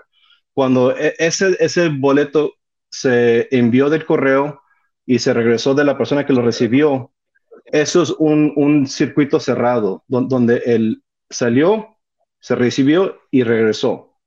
Ahora, encontraron la evidencia concreta, encontraron muchos boletos que llegaron sin inicio. Nunca se registraron en el blockchain. So, hay, miles y miles y, miles de boletos que llegaron que no eran parte del blockchain original. Esa es un, una de las evidencias que existen concretas. Las otras evidencias que existen concretas, como, como expliqué la última vez, que había miles y miles y miles de, de, de, de, vueltas que llegaron, que ya estaban, que no estaban doblados, llegaron por correo, según que eran, eran mail-in ballots, pero estaban listos los papeles, los boletos, no estaban doblados. Se envía, esos boletos se envían doblados hay evidencia que, que, que, también llegaron así. Y, y, hay, varios, hay varios puntos de evidencia que, que presentan que, se puede um, comprobar. Um, obviamente este video está más enfocado en, en, lo que era el movimiento de los boletos, pero si uno busca lo, la, lo que era el, um, la incusión que hicieron con todo lo que era el, el, election fraud en 2020, lo que inició era, era el, el Mike Lindell y varias otras personas patriotas como como la Sidney Powell, como el, el otro, um, el, el, otro abogado, no recuerdo su nombre, pero ellos presentaron la información donde, donde, el, donde los boletos iban llegando y no eran parte del original envío de, de, del servicio postal. Um, ahora, hay otros videos, no sé si quieren um, presentarlo. El segundo video que vamos a ver eh, eh, es lo que es como diciendo el opening clip donde, donde... problemas con tu audio. Pero si quieres vamos a ver el segundo video. Tenemos sí. listo el segundo video. Vamos a ver el segundo video. De... Explícanos qué vamos a ver. A smoking gun. This is O.J. Simpson. Sí, lo que vamos a ver ahorita es lo que um, son eh, eh, los originales, que en realidad son, son varios patriotas, uh, personas que, que tienen, um, tienen acceso a, a, a, al, al inside, como se dice, el interior de, de, varias cosas. Estamos viendo el Larry Elder, él, él, es un locutor local aquí de Los Ángeles, nacionalmente también ha tenido, él corrió por gobernador. Um, está también Sebastian Gorka, que, que, es, él trabajó sobre la administración de Trump, pero él tiene, él es una persona, un inmigrante, um, se me hace que es de, de, Rusia, no Rusia, perdón, de... Um, Húngaro, Hungary. Hungry, Hungry, perdón, sí, sí. Y, y um, también uh, ahí sale el, el, el famoso, um, um, ¿cómo se llama? El, el Dennis Prager. So hay varias personas ahí de, de importancia. obviamente todos son conservadores, pero, pero igualmente son patriotas y, y, más que nada son, son gente que creen en la Constitución. So vamos a ver ahorita sus opiniones del inicial y la, uh, que, la, el impacto que, que, que ellos uh, se sostenieron sobre, sobre lo que vieron ellos la, la, la, evidencia. Y van a hablar de esto ahorita. Vamos a verlo. being seen leaving the scene of the crime. I don't care how partisan you are. You can't dismiss all of this. How do you explain somebody going to a whole bunch of different drop boxes with a whole bunch of different ballots on the same night at 3:57 a.m. in the morning? How do you explain that? That alone I'm sorry. I think a whole bunch of people in this country are going to go, "Oh my God!" I think that if every American saw that, I think I think it would it would move the needle. However, their ability to keep their side ignorant yeah. is, is, total. That's going to be impossible to keep a lid on this thing. Well, this movie is an Overton window moment, right? So documentaries can do this every once in a while. Michael Moore did it. He moved the Overton window on many different topics 20 years ago. Al Gore did it with climate change. Mm-hmm. It'll happen, as Ernest Hemingway said, gradually and then suddenly. Because it's not just how many people are going to watch this film, it's who's going to watch it. It's going to be lawmakers. It's going to be people that work for the Bureau. It's going to be someone somewhere with a conscience that has power and to say, this is a problem. It can't be dismissed. And, it can't be dismissed. Made... They have ruined Election Day in the United States of America. That's provable. And that's enough for me to fight the left with every fiber in my body. Uh, uh, Ahora, Ok, Bueno, están muy, eh, obviamente, eh, después de ver la película. El asunto es que estoy viendo que mucha gente está comentando de la película, pero no la ha visto. Eh, con Sí. todo respeto, si no la has visto, no puedes tener un juicio de valor, no puedes descalificar algo sin antes verlo. Imagínate que yo voy a decir, eh, fulanito de tal es culpable de asesinato porque yo creo que es culpable, ¿no? Pues primero ve la evidencia y analízala. Y si crees que tiene validez, entonces dices tú, por lo menos hay un, un asomo de duda o son mentiras o como algunos están diciendo, es eh, inventos de los rusos, ¿no? Porque dicen que es Putin otra vez el que anda metiendo aquí la mano todo esto, o sea. Sí. Am, es obvio como, co- como todo, ¿no? A, mí, a mí me quieren convencer que, dos aviones tumbaron tres torres en, Nueva York y, y- y- y- me están explicando que porque el, el- el- el hierro que usaron para las torres se puede derretir con, con lo que es am, eh, la, la intensidad de, de- de- de una llama de, un jet fuel. Sí, me- a, a mí me tratan de convencer que, que- que una vacuna experimental me, me va a curar de, de un virus, que, que en realidad todos sabemos que un virus no tiene cura. Un virus, cuando entra al cuerpo, ahí se queda. Am, el sistema inmuno lo va a pelear, pero si no lo pelea, ahí se te va a quedar. Y, hasta que, y aunque lo pelees, ahí se queda en tu sistema. A mí me tratan de convencer de muchas cosas, pero ah, poniéndole el análisis, uno, uno lo está viendo, conecta los puntos que, que está viendo que hace- hay cosas que hacen, hacen ah, sentido común y hay cosas que no caben. La- el, el fraude del 2020 es lo mismo. Eh, si, si no lo vas a creer, no lo vas a creer. No importa qué tanta evidencia te pongan enfrente de ti. Si no la crees, no la vas a creer. Hay gente que, que a plano día les puedes enseñar la evidencia, pero no lo van a creer. En inglés hay el término se llama cognitive dissonance.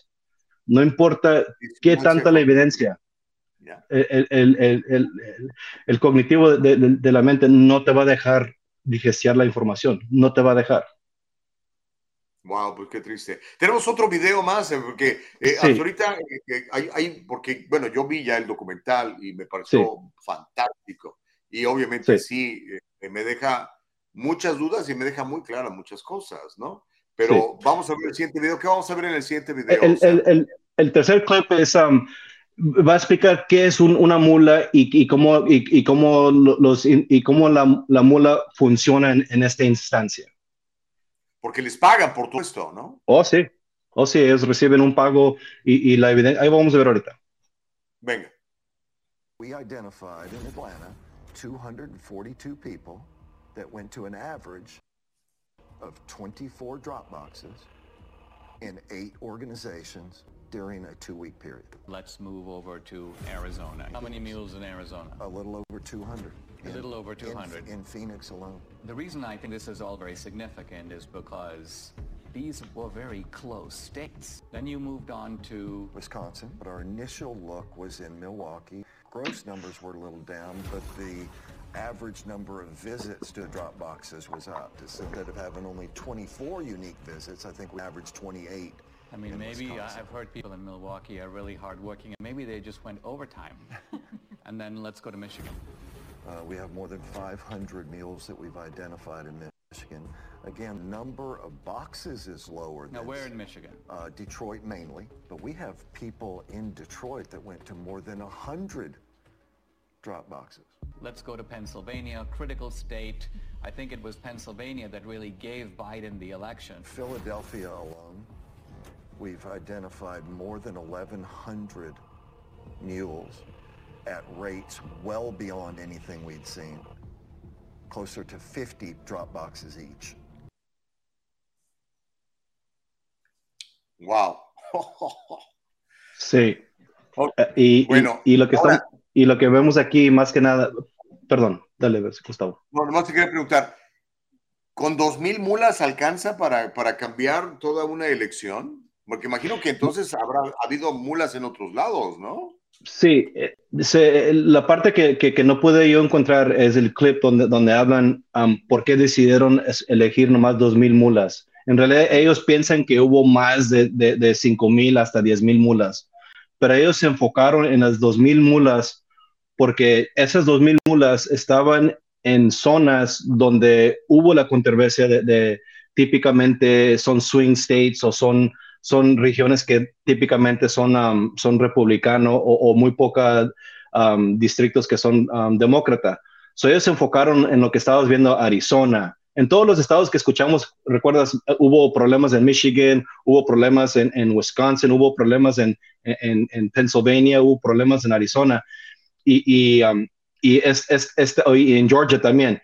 Y e, e, es, las mulas se enfocaron, se enfocaron en las mulas de esas partes donde en realidad hubo el cambio de voto, donde no esperaban que, que, que hubiera un, una, un volumen de voto donde típicamente no hay alto volumen. Y, y, más que nada, y también se enfocaron en esas 2.000 mulas porque había evidencia de los cell phone towers, las torres de, de celulares cuando uno va caminando, cuando uno va manejando a las torres, están haciendo el ping. Y, típicamente, si vas manejando por una calle y pasas cinco torres de, de, celular, esas cinco torres van a hacer un ping y, y, esas torres van a poder dar tu, tu en dónde estás, tu ubicación generalmente. Eso no, no, no, es no, es, una ciencia ah, específica. Y combinado con GPS en celular, entonces hay una manera de, de, de, corroborate, donde ellos pueden decir, ok, el cell phone tower dijo que, que, esta persona estaba aquí y el GPS location le dijo que aquí estaban seguros. So ya saben, hay dos puntos de referencia. So las 2.000 mulas fueron seleccionadas por ese criteria, ese criterio de, de poder decir, esas son mulas.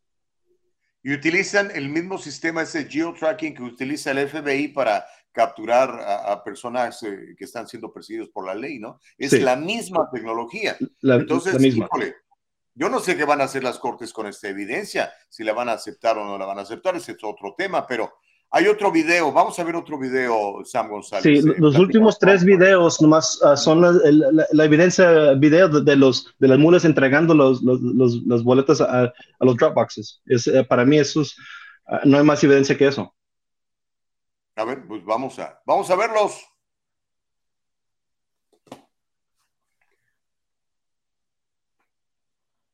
Es el diálogo libre. Está encendido el chat. Narrow in on just our 2,000 mules. Their average number of box visits, 38. Their average number of illegal ballots deposited per visit, 5. That's 380,000 illegal votes. But was this sufficient to put Biden in the White House? To answer that question, we must look at each key state.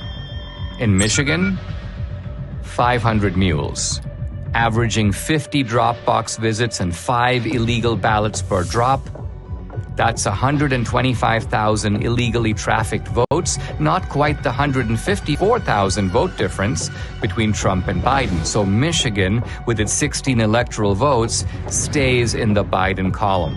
In Wisconsin, 100 mules, averaging 28 Dropbox visits and five illegal ballots per drop. That's 14,000 illegally trafficked votes. 6,000 votes short to give Trump the win. So, using only our mules, Wisconsin's 10 electoral votes stays in the Biden camp. But now we come to Georgia 250 mules, averaging 24 Dropbox visits and five illegal ballots per drop. That's 30,000 illegally trafficked votes, far more than the 12,000 vote difference between Trump and Biden. So Georgia, with 16 electoral votes, moves over into the Trump column. In Arizona, the numbers are roughly the same 200 mules, averaging 20 Dropbox visits and five illegal ballots per drop. That's 20,000 illegal votes. Again, these illegal votes are substantially more than the 10,000 vote margin that gave the state's 11 electoral votes to Biden. In Philadelphia, Pennsylvania alone, 1,100 mules, averaging 50 Dropbox visits and five ballots per visit. That's 275,000 illegal votes, again, comfortably exceeding the 80,000 vote margin between Trump and Biden. So Pennsylvania's 20 electoral votes goes for Trump. Shockingly, even this narrow way of looking at just our 2,000 mules in these swing states gives Trump the win with 279 electoral votes to Biden's 259. But no one thinks that our 2,000 mules were the only mules trafficking illegal votes. To widen the search, Greg and his team lowered the criterion from 10 or more to 5 or more drop boxes. This revealed a huge upsurge in the number of mules from 2,000 to 54,000. 54,000 mules. Next, they used a very conservative estimate of just three ballots per Dropbox visit. Now, when we multiply this increased number of mules times the five Dropbox visits per mule times just three illegal votes per drop, we find election fraud on an astonishing scale. In Wisconsin, 83,565 illegal votes were trafficked. In Georgia, 92,670. In Pennsylvania, 209,505 in Michigan 226,590, and in Arizona 207,435.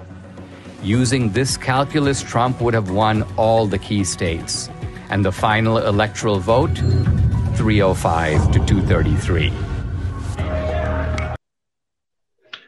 Y ahora, Gustavo, um, en los últimos tres videos es, es los videos de cuando la gente los mulas iban a entregar los, um, los baletes a, a, los Dropboxes. Hay que verlos para que la gente tenga noción en realidad de lo que estamos hablando. Claro. Y por favor, vea el documental para que tenga un punto de vista bien claro y usted ahora sí que juzgue la evidencia y decida si es mentira o es verdad. Eh, cuando tenga, ahí están los videos. Venga. Aquí está una mula depositando votos. Ándale. Ok, a ver, vamos a ver. um, y lo que tenemos que prepararnos es para la, la, elección que viene en el 2022. Ahí estamos. Mira, el hombre este de baja de... Y en un Mercedes, ¿eh?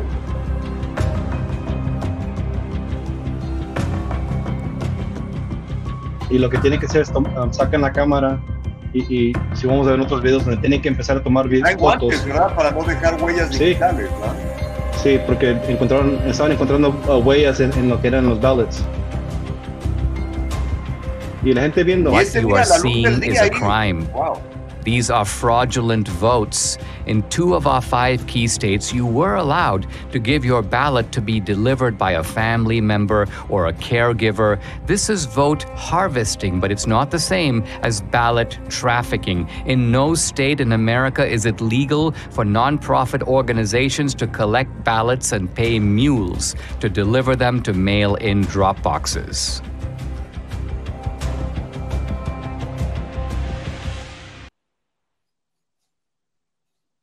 Y todos esos cuadritos que estamos viendo son, en realidad, son videos originales de cámaras que estuvieron puestas para, para captar el, el acto de, de, de, eso, de las mulas.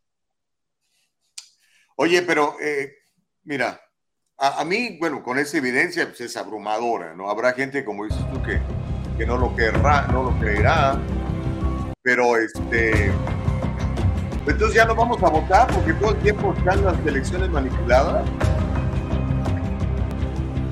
Bueno, pues todo depende en, en, en cómo lo ves. Um, por, eh, como, como dije la última vez y le sigo diciendo a la gente, este, este 2022, la elección que viene, el midterm, medio término, el voto de protesto va a ser el voto republicano. Uh -huh. Porque esta vez no van a dejar de, robar esta, elección. El 2022 se lo van a robar otra vez. Ya estamos viendo la evidencia que, que, que, que, se van a robar otra vez. Ahí viene el monkeypox. Ahí viene la razón por qué la gente se tiene que quedar en casa otra vez para enviar su voto por, por correo. Va a pasar otra vez. El 2022 va a estar robado pero esta vez vamos a tener que iniciar nuestro voto de protesto, ir a votar republicano, para que haya una abundancia, un 80% de voto republicano, y van a tener que robar el voto otra vez, entregando más del 80% contra el republicano. So vamos a ver 190, 180% de, vo de, de voto. para que puedan ganar el, voto uh, contra el republicano. Ese es el voto de, de protesto. Pues mira, este, a lo mejor si, hay la abruma, si es una abrumadora mayoría votando por un partido, ¿no? Eh, sí. Hay muchísima gente comentando en el chat, eh, obviamente se calentó el chocolate sabrosamente. Primero comenzaron criticándonos el programa, que porque eh, lo que está pasando en Texas y que nosotros hablando de esto cuando dedicamos ya prácticamente tres horas a hablar de Texas entre ayer y el día de hoy, ¿no? Pero bueno, sí.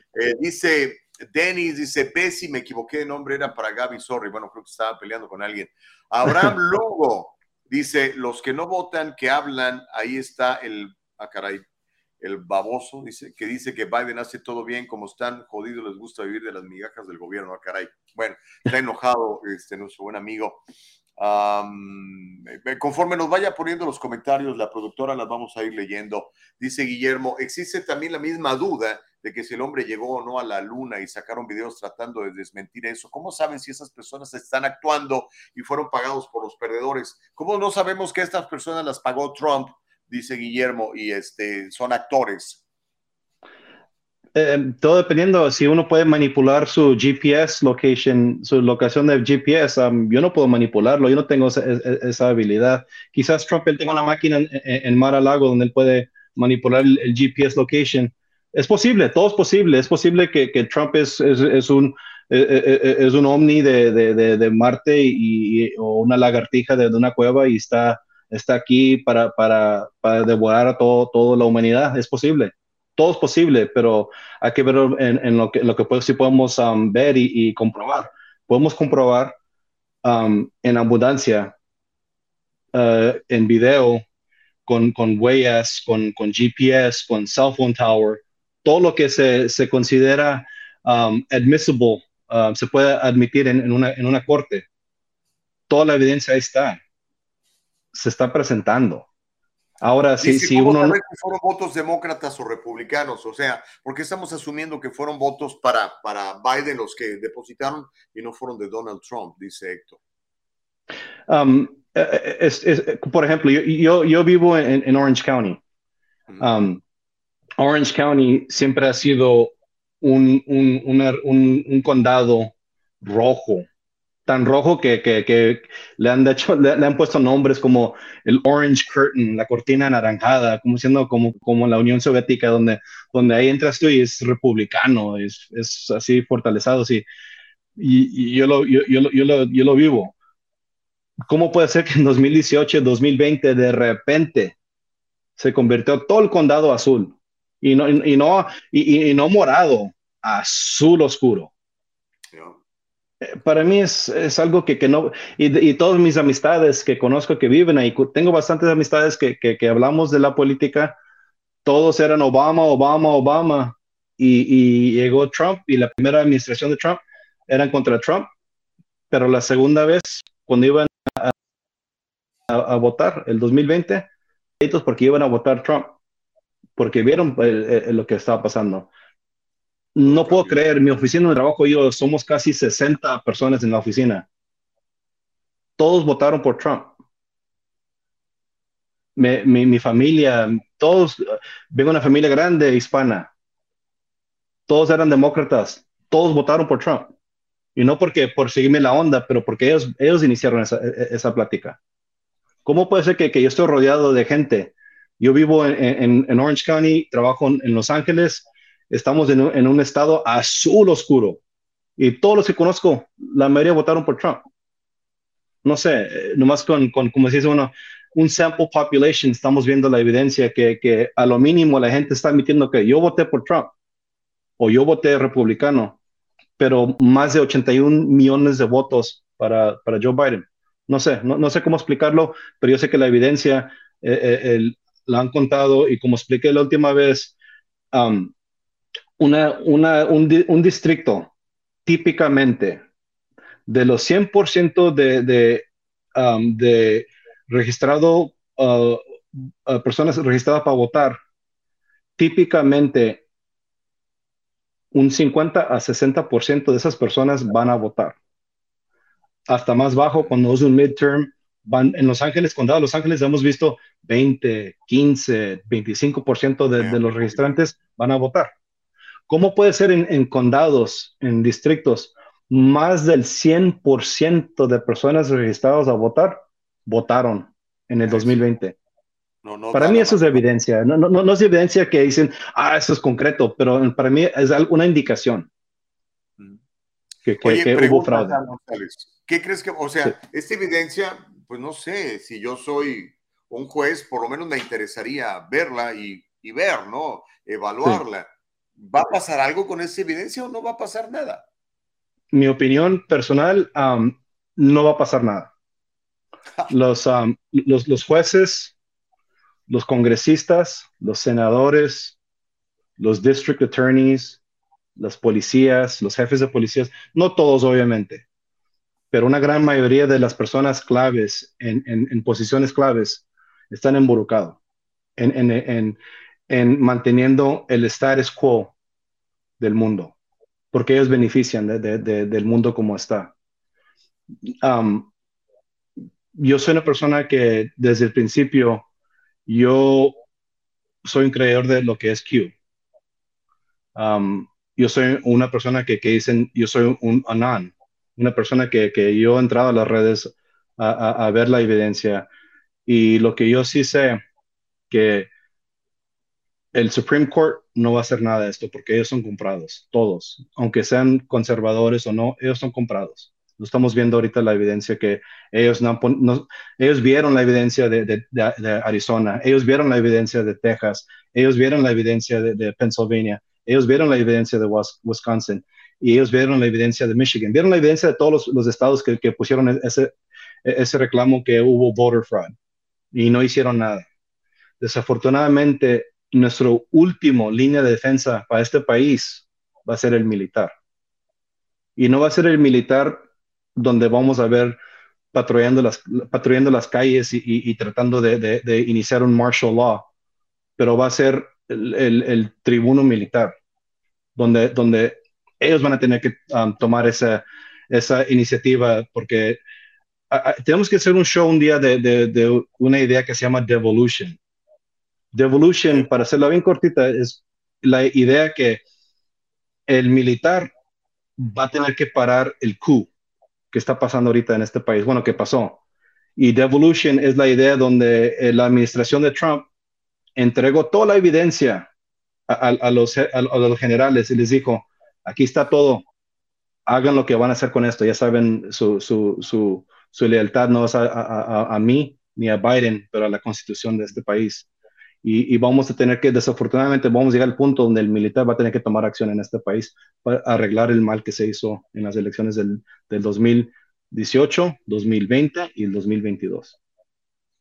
Pregunta a Bessie Castillo que si piensas que en el pasado han ocurrido fraudes con los antiguos presidentes. Sí, claro, sí, sí, sí, sí. Pero antes, como, como empecé e- este programa, antes era, eran dos personas del mismo partido, pero ah, es como cuando vas a, a- a- a- a ver los Harlem Globetrotters. No sé si conoces ese equipo de básquetbol, es como, como, Está como todo un, está todo arreglado, donde siempre van a ganar los Har- Harlem Glo- Globetrotters, no importa qué pasa. Y los, los Generals siempre van a perder. Es lo mismo aquí, eh, tenemos la misma idea donde, donde eh, está, este, ¿cómo se llama el último que entró? Era Obama contra el, el, el ¿cuál otro? Kerry, ¿no? Cuando entraron es como, era, era el Obama Para- contra para Kerry, ¿no? La última vez fue con Mitt Romney y antes Romney, con- perdón, perdón, Mitt Romney, Mitt Romney y, y Obama. Cuando ellos eran las mismas personas, nomás uno era republicano, uno era demócrata. Ya sabían que nomás tienen que darle el voto a Obama un poquito más, porque sabían que nomás le iban a reducir un poquito a Kerry y no iba a hacer tanta la diferencia, so la gente nunca iba a ponerle atención. Pero con Trump, cuando él entró en 2016, el sistema siempre estaba diseñado para nomás darle un porcentaje un poquito más al, al que querían que ganara. Ah, en este caso iba a ser la Clinton. Pero entró Trump con tanta velocidad que no pudieron ellos ganarle a, a- a- a- a Trump con, con el, con el, el programa de, de fraude que ellos tenían, de, de nomás de, de- de varios puntos de porcentaje. So, lo que pasó fue que el Trump entró, él ganó por landslide. Él ganó, eh, sí, sin duda ganó. Y por eso no pudieron ellos parar eh, lo que era, dicen la gente, el Trump train, el tren de Trump. El 2020 ya sabían que lo que tenían que hacer. para poder ganarle a Trump. A todo costo iban a ganar. No importa si tenían que llegar con, con, con baldes de, de, votos y con camionetas de votos, iban a, iban a entregarlas para que hubiera e, e, esa, esa, esa victoria contra Trump. Y por eso se, se vio, cuando uno hace algo en desesperación, se va a exponer, se va, va, a hacer errores. Y es lo que pasó, que hubo tanta desesperación de ganar, que ellos no pensaron que, que, que iba a haber un tipo de, de, de, sting operation, una operación donde, donde, el militar y las policías y, y, el FBI iban a estar grabando todo y captando todo. Hay patriotas en, el militar, hay patriotas en el FBI, hay patriotas en, en lo que es en las policías, policías uh, locales, hay patriotas en donde, en donde, quiera. El problema es que la gente clave están ellos al lado del favor del, del, Estado profundo. Y es lo que estamos peleando ahorita, es el Estado profundo. Oye, qué fuerte esto que dices. Eh, Gaby dice, ¿y entonces qué se puede hacer si todos los mandatarios están involucrados y no se hará nada con esta evidencia? Qué mal. Bien por Trump, aunque no, no apoyo muchas de sus ideas. Sí, es desafortunadamente el, el, el este país, no desafortunadamente, la, la, parte más bella de este país la belleza de este país es de que nosotros tenemos el derecho de protegernos y el derecho de hablar lo que, de, lo que, de lo que pensamos. Y yo sé que tarde o pronto los patriotas y, y, y, del militar, el militar voluntario que tenemos, ellos se van a levantar en armas. Ellos no van a dejar que, que, que este país caiga, caiga. Van a intentar de, de traer um, otras um, fuerzas extranjeras ya están aquí. Um, podemos hablar de, de, de, las fronteras abiertas que hemos tenido por varios años. Han entrado aquí los, los, los, los jóvenes militantes de, de, otros países. Los que están entrando a la frontera sureña no nomás son gente hispana, muy poca, eh, yo digo que un 50% o más de esa gente que está entrando no son de, de Latinoamérica son de otros países que están llegando aquí, los están trayendo por, por barco, por avión a México y cruzando la frontera. Esa gente son los insurgentes que están preparando aquí. Ya tienen varios tiempo preparándolos aquí. En, si uno busca um, en el 2018, 2017 y 2018, en el Getty Center, aquí en Los Ángeles, uh -huh. si buscas Homeby Hills, las casas que encontraron con armas dentro de esas mansiones, estás hablando de Homeby Hills, una de las, uno de, de las, de las um, um, regiones más, más, um, uh, hay mansiones, hay donde, la, sí, sí, ahí, ahí, está la Playboy Mansion, la casa de, de, de, todos los uh, productores y artistas famosísimos de, Hollywood. Ahí viven, en Homeby Hills. Ahí, ahí la familia Getty tiene varias casas. Encontraron casas con armas, miles y miles y miles de rifles. ¿Para qué? No sabemos. Nunca se supo por qué mi, mi, mi, idea es que esas eran las armas que van a empezar a, distribuir los insurgentes que están llegando aquí. Iba a haber aquí revolución, iba a haber una guerra civil aquí en Estados Unidos. La estaban preparando y todavía la van a intentar. Pero desafortunadamente para el Estado profundo hay patriotas que están listos ahorita, están preparados. Uh, estamos preparados para hablar y para actuar. So, para, a, a, nuestra audiencia que está viendo esto, hay que no tener miedo porque tenemos um, más que nada Dios a nuestro lado. Pero eh, segundo, y, importancia, hay un documento que estuvo escrito por nuestros, nuestros um, fundadores de este país, que es la Constitución. Y esa constitu Constitución nos da una, un, una, una un, es una libreta de instrucción de cómo vivir libres aquí en este país. Y estamos listos para, para ejercer esa, esas, esos derechos. Wow. Oye, qué fuerte. Eh, tienes a todos en shock en el, en el, en el chat. ¿eh? Eh, preguntaba Chávez que si vamos a un gobierno mundial, nos quedan dos minutos. Vamos por un no, no creo. El gobierno mundial ya estamos ahorita, al, el, lo que es globalism, ya, ya está cayendo el globalism. Uh, Davos, uh, la gente está rebelando contra Davos, uh, contra el World Health Organization está, World Health Organization, perdón, estamos ahorita, ahorita hay, hay un rebel, una, una, revolución contra el, contra el globalismo y lo estamos viendo hasta en los mercados. Estamos viendo ahorita todo lo que pertenece a um, um, uh, uh, stocks en compañías que, que, producen algo como, como aceite, como carros, están haciendo, están regresándose. Y todo lo que estamos viendo, lo que era digital, lo que technology está cayendo, el, el globalismo está cayendo, se está viendo ya. No, no, hay futuro para el globalismo. La gente va a regresar a sus raíces, local, regional. La gente va a querer consumir cosas que están, que sabemos que están ah, beneficiando el pueblo y, dejar de andar con cosas que, ay, pues hay que comprarle a, otro país que en realidad no nos paga impuestos o que, que, no, que no nos ayuda en, en, situaciones globales. El, globalismo ya va para abajo y estamos viéndolo ya en, en todas indicaciones. Bueno, eh, híjole, bueno, este programa aquí se va a quedar para que usted lo vea, lo escuche, lo comparta. Ah, me encantaría que las personas que no han visto este documental lo vean para que no se queden con la opinión de, de Sam o la mía. O sea, véalo usted y juzgue por usted mismo. Pero necesitamos ver la evidencia antes de determinar si la evidencia es válida o es, o es mentira. Usted no puede juzgar algo sin antes haberlo visto. Yo no puedo hablar de las enchiladas de la tía Rosa porque nunca las he comido. Cuando las coma, si me gustan, le voy a decir que son buenas enchiladas, si no me gustan, le voy a decir que no están buenas. Pero eso que a priori descalifiquemos cosas sin verlas, eh, me parece que no es un ejercicio inteligente. Necesitamos mantener el diálogo libre y de una vez, se lo reitero, mantenga el diálogo libre. Oye, Sam, muchas gracias por tu tiempo y por tu trabajo, por prepararnos estos videos. Muchas gracias. De nada, de nada. Muchas gracias, Gustavo. Siempre un placer. Ah, me gusta la idea que eh, mi familia nunca, nunca tuvimos esas charlas porque siempre ha sido el contra de hablar política en, lo que es en la mesa de, cenar. Pero me, da mucho gusto que, nuestra comunidad está recibiendo esta información y en, tiempos más necesitados.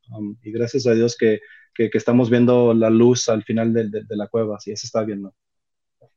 Muchas gracias, Sam González, historiador de USC. Y bueno, sin lugar a dudas, un tipo que se arriesga a decir cosas que mucha gente están diciendo que está loco y que no sé qué, pero pues ahí está la evidencia. Júzguela usted, vean la película, nos preguntan dónde está. Eh, si entras a DuckDuckGo o a cualquier otro buscador, yo uso DuckDuckGo porque después no me están molestando compartiendo mi información con otra gente. Eh, pones ahí 2000 mulas showing y te va a decir qué cines está, porque hay algunos cines eh, se está mostrando eh, en el cine, en el cine, cine, cine. De hecho, yo la vi en mi computadora, pero la quiero ir a ver al cine. Eh, pero también puedes comprar la película, creo que vale 19 dólares, la puedes comprar y la puedes compartir y ver. ¿Ok? Nos tenemos que ir, oiga, gracias por, por habernos acompañado.